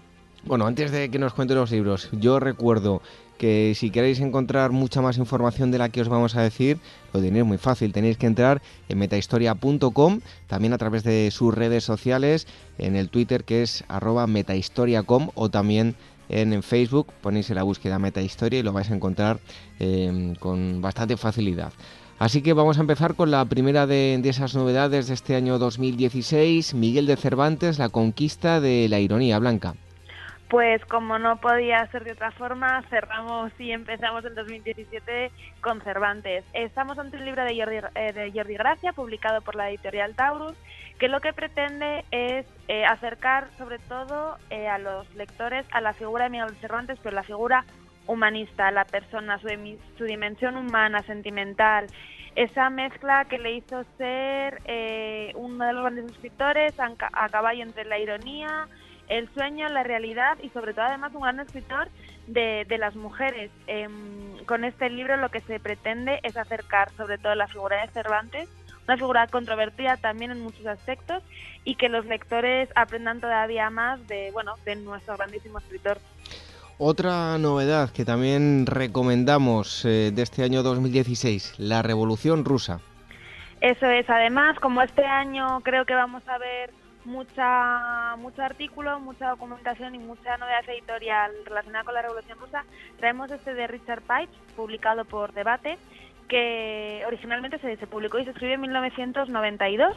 Es un volumen que recopila perfectamente todo este, toda esta época tan convulsa que empezó de una forma tan violenta y que mm, aquí en este libro pretende acercar o pretende sobre todo mostrar una revolución intelectual más que de clase sobre todo pues cómo, cómo fue la, eh, la semillita del germen, cómo fue creciendo cómo, y cómo fue durando a lo largo de tantos años. Es una obra fundamental para entender la Revolución Rusa y sobre todo este año que va a haber, que va a haber tanta información y, y tanto documental, creemos que va a ser un libro, un libro base. Bueno, vamos con otro libro, en este caso con un título bastante escueto, simplemente se llama Patria. Bueno, la novela de Fernando Aramburu ha sido el, libro del año de la literatura española, lo, publica Tusquets como todo lo de, este escritor y narra eh, la decisión de, una, de una viuda de ETA que decide tras la, el día en que ETA anuncia el abandono de las armas, decide volver a su pueblo en el País Vasco pese a que todavía no se sabe quién asesina a su marido, si está entre los vecinos, si, si está entre la familia y realmente habla pues de toda esa, toda esa necesidad que, que vemos todavía a lo largo de, de los últimos años, pues de lo difícil que es a veces olvidar, pero esa necesidad que tenemos de, de tener perdón. Realmente es un libro muy conmovedor que analiza perfectamente lo que es el conflicto vasco y sobre todo el conflicto vasco de la manera más cercana, de familias, de vecinos y de ambientes pequeños que aparentemente han recuperado una tranquilidad, pero que en muchos aspectos no es así. Cambiamos de asunto, en este, de asunto. En este caso, la fractura Vida y Cultura en Occidente 1918-1938. Esto es, Philip Blom nos trae este, este libro que lo publica Anagrama y que viene fenomenal pues para entender eh, qué pasó entre efectivamente 1918, el gran, la gran, todo lo que vino detrás de la Revolución Rusa, cómo empezó a afectar el periodo de entreguerras y, qué pasó no para salir de una guerra tan desastrosa como la primera la primera guerra mundial y terminar en apenas 20 años menos enfrascados en otra igual de terrible. Eh, vamos desde los felices años 20 y despreocupados hasta de repente los cambios en política economía en, en la técnica. Eh, pasa por la literatura pasa por la arquitectura realmente trata de forma muy amplia y muy detallada en muchos aspectos que, conlleva, que, llevaron a que en 1938 el mundo volviera a dar un cambio terrible. Y en último lugar, Bajos Fondos, una mitología de Nueva York. Eso es de, Luxa, de Luxante. Este, este libro nos lo traen los, los chicos de Libros del Cao, que la verdad es que publican periodismo, historia, biografías y cosas estupendas. Y realmente es una, es una radiografía de, de la ciudad de Nueva York, pero desde el punto de vista casi de Lampa los callejones, las casas de vecindad, eh, rufianes, las peleas con la policía y cómo, y cómo se mueve ese es un mundo que tanto ha inspirado a la literatura y, a, y al cine, sobre todo al cine, es, eh, es una es, vamos, coge el periodo desde 1840 a 1919 y yo creo que es un libro fundamental pues para toda la, todos los amantes de, pues eso, de, de Lampa y de los personajes de una ambigüedad moral y de la y, de, y del bien y el mal y sobre todo además de todos los enamorados de Nueva York. Ahí tienen varias eh, novedades que se han publicado a lo largo de este año 2016. Nos acerca Blanca Establés. Blanca, bueno, pues desearte, em, ya te hemos deseado feliz año, pero que tengas unos eh, buenos reyes, que se porten bien. Yo no sé si le has pedido libros o no, ¿crees que se van a portar bien los reyes? Se portan siempre conmigo muy bien, pero he de decir que yo también me porto muy bien durante todo el año, así que creo que es merecido. Nos llevamos bien los Reyes y yo, así que espero. Tengo he encargado unos cuantos libros, así que espero que, me los dejen junto a los zapatos el 5 por la noche. Bueno, si ha sido buena, seguro que los, los tendrás y ya nos lo contarás aquí en, en Ágora. Blanca, hasta la próxima semana. En este caso ya, ya nos eh, volvemos a reunir el sábado y no el domingo, que hemos tenido unas fechas un, tanto especiales. Hasta el próximo día, Blanca. Un fuerte abrazo. Un fuerte abrazo, David, y un fuerte abrazo a todos.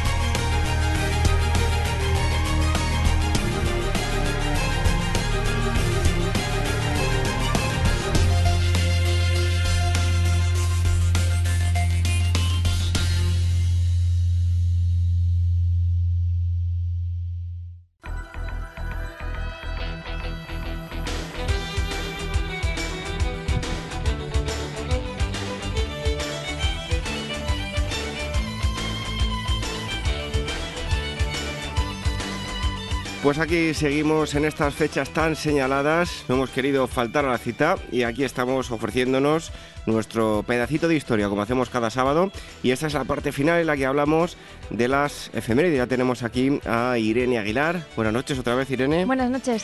Y vamos con las efemérides. Comenzamos con el nacimiento de Odetta, cantante de folk afroestadounidense, el 31 de diciembre de 1930, ese mismo día, pero de 1943 nace John Denver cantante estadounidense, y en 1945 lo hace la cantante española Concha Martínez Piquer, Márquez Piquer. 31 de diciembre igualmente, día en el que fallecen Godegisilio el rey vándalo en el 406, John Wycliffe, filósofo y teólogo inglés en 1384 y en el 1510 fallece Blanca María Sforza, aristócrata italiana. El 1 de enero del año 193, el emperador Cómodo es declarado enemigo de Roma por el Senado romano. Enero de 1606 comienza en Santiago de Chile donde se realiza la primera exposición de artes e industrias. Estaban representadas la alfarería, la curtiduría y la torcedura de cáñamo. El 2 de enero de 1839 en Francia, el inventor Louis Daguerre toma la primera fotografía de la Luna. Otro 2 de enero de 1926, en España se emiten diarios hablados por primera vez a través de la radio llamados La Palabra. El 3 de enero de 1857, el arzobispo de París, Monseñor Sibour, es asesinado de una puñalada en el corazón mientras daba misa en una iglesia. También un 3 de enero de 1899, en la revista The New York Times, se utiliza por primera vez la palabra automóvil. Llega el 4 de enero del año 1902 en Barcelona. Felipe Pedrel estrena la ópera Los Pirineos. El 4 de enero de 1936, la revista neoyorquina Billboard publica la primera lista de éxitos musicales del mundo. El 5 de enero de 1919 en Alemania se funda el Comité Libre de Trabajadores Alemanes que posteriormente se convertirá en el Partido Nazi. Un 5 de enero de 1925 en Estados Unidos, Nellie Taylor Ross se convierte en la primera mujer que gobierna un estado. Y vamos terminando con el 6 de enero. En 1852 fallece Louis Braille, inventor del principal sistema de lectura para ciegos. En 1919 muere el presidente estadounidense Theodore Roosevelt y en 1949 lo hace Victor Fleming, cineasta estadounidense. Y también en 6 de enero nacen las siguientes personalidades. En 1795 Anselme Payen, químico francés. En 1832 Gustave Doré, pintor y escultor francés. Y en 1937 nace Doris Troy, cantante estadounidense de la banda The Sweet Inspirations. ¿Y los Reyes Magos, Irene? ¡Jo, qué bien! Esta es mi parte favorita de las fiestas. Los Reyes Magos, regalitos eh, por todas partes. Y magia, y magia, regalitos y magia. Eso, magia, amor, de todo. Esto es precioso, los Reyes Magos. Es lo mejor, ¿eh? Lo mejor. Y sobre todo si hay niños. Te lo pasas muy bien. Bueno, Irene, hasta el próximo día. Adiós.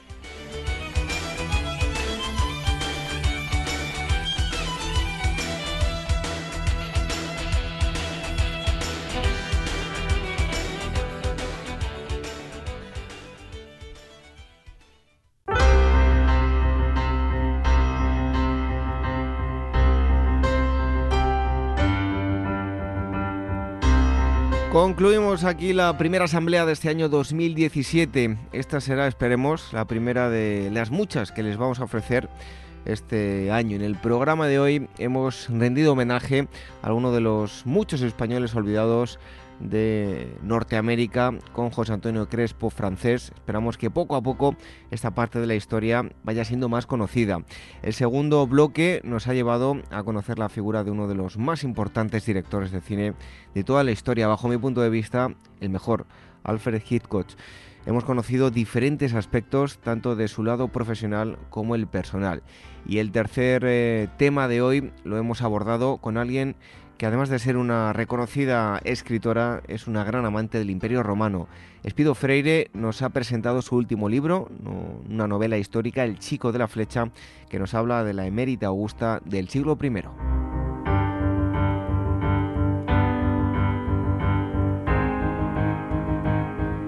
Y antes de marcharnos, les recordamos las formas de contacto a través del email contacto arroba y agora arroba capitalradio.es, las redes sociales, el Twitter arroba agorahistoria, la cuenta de Telegram, telegram.me barra agorahistoria radio y facebook.com barra Agua Historia programa.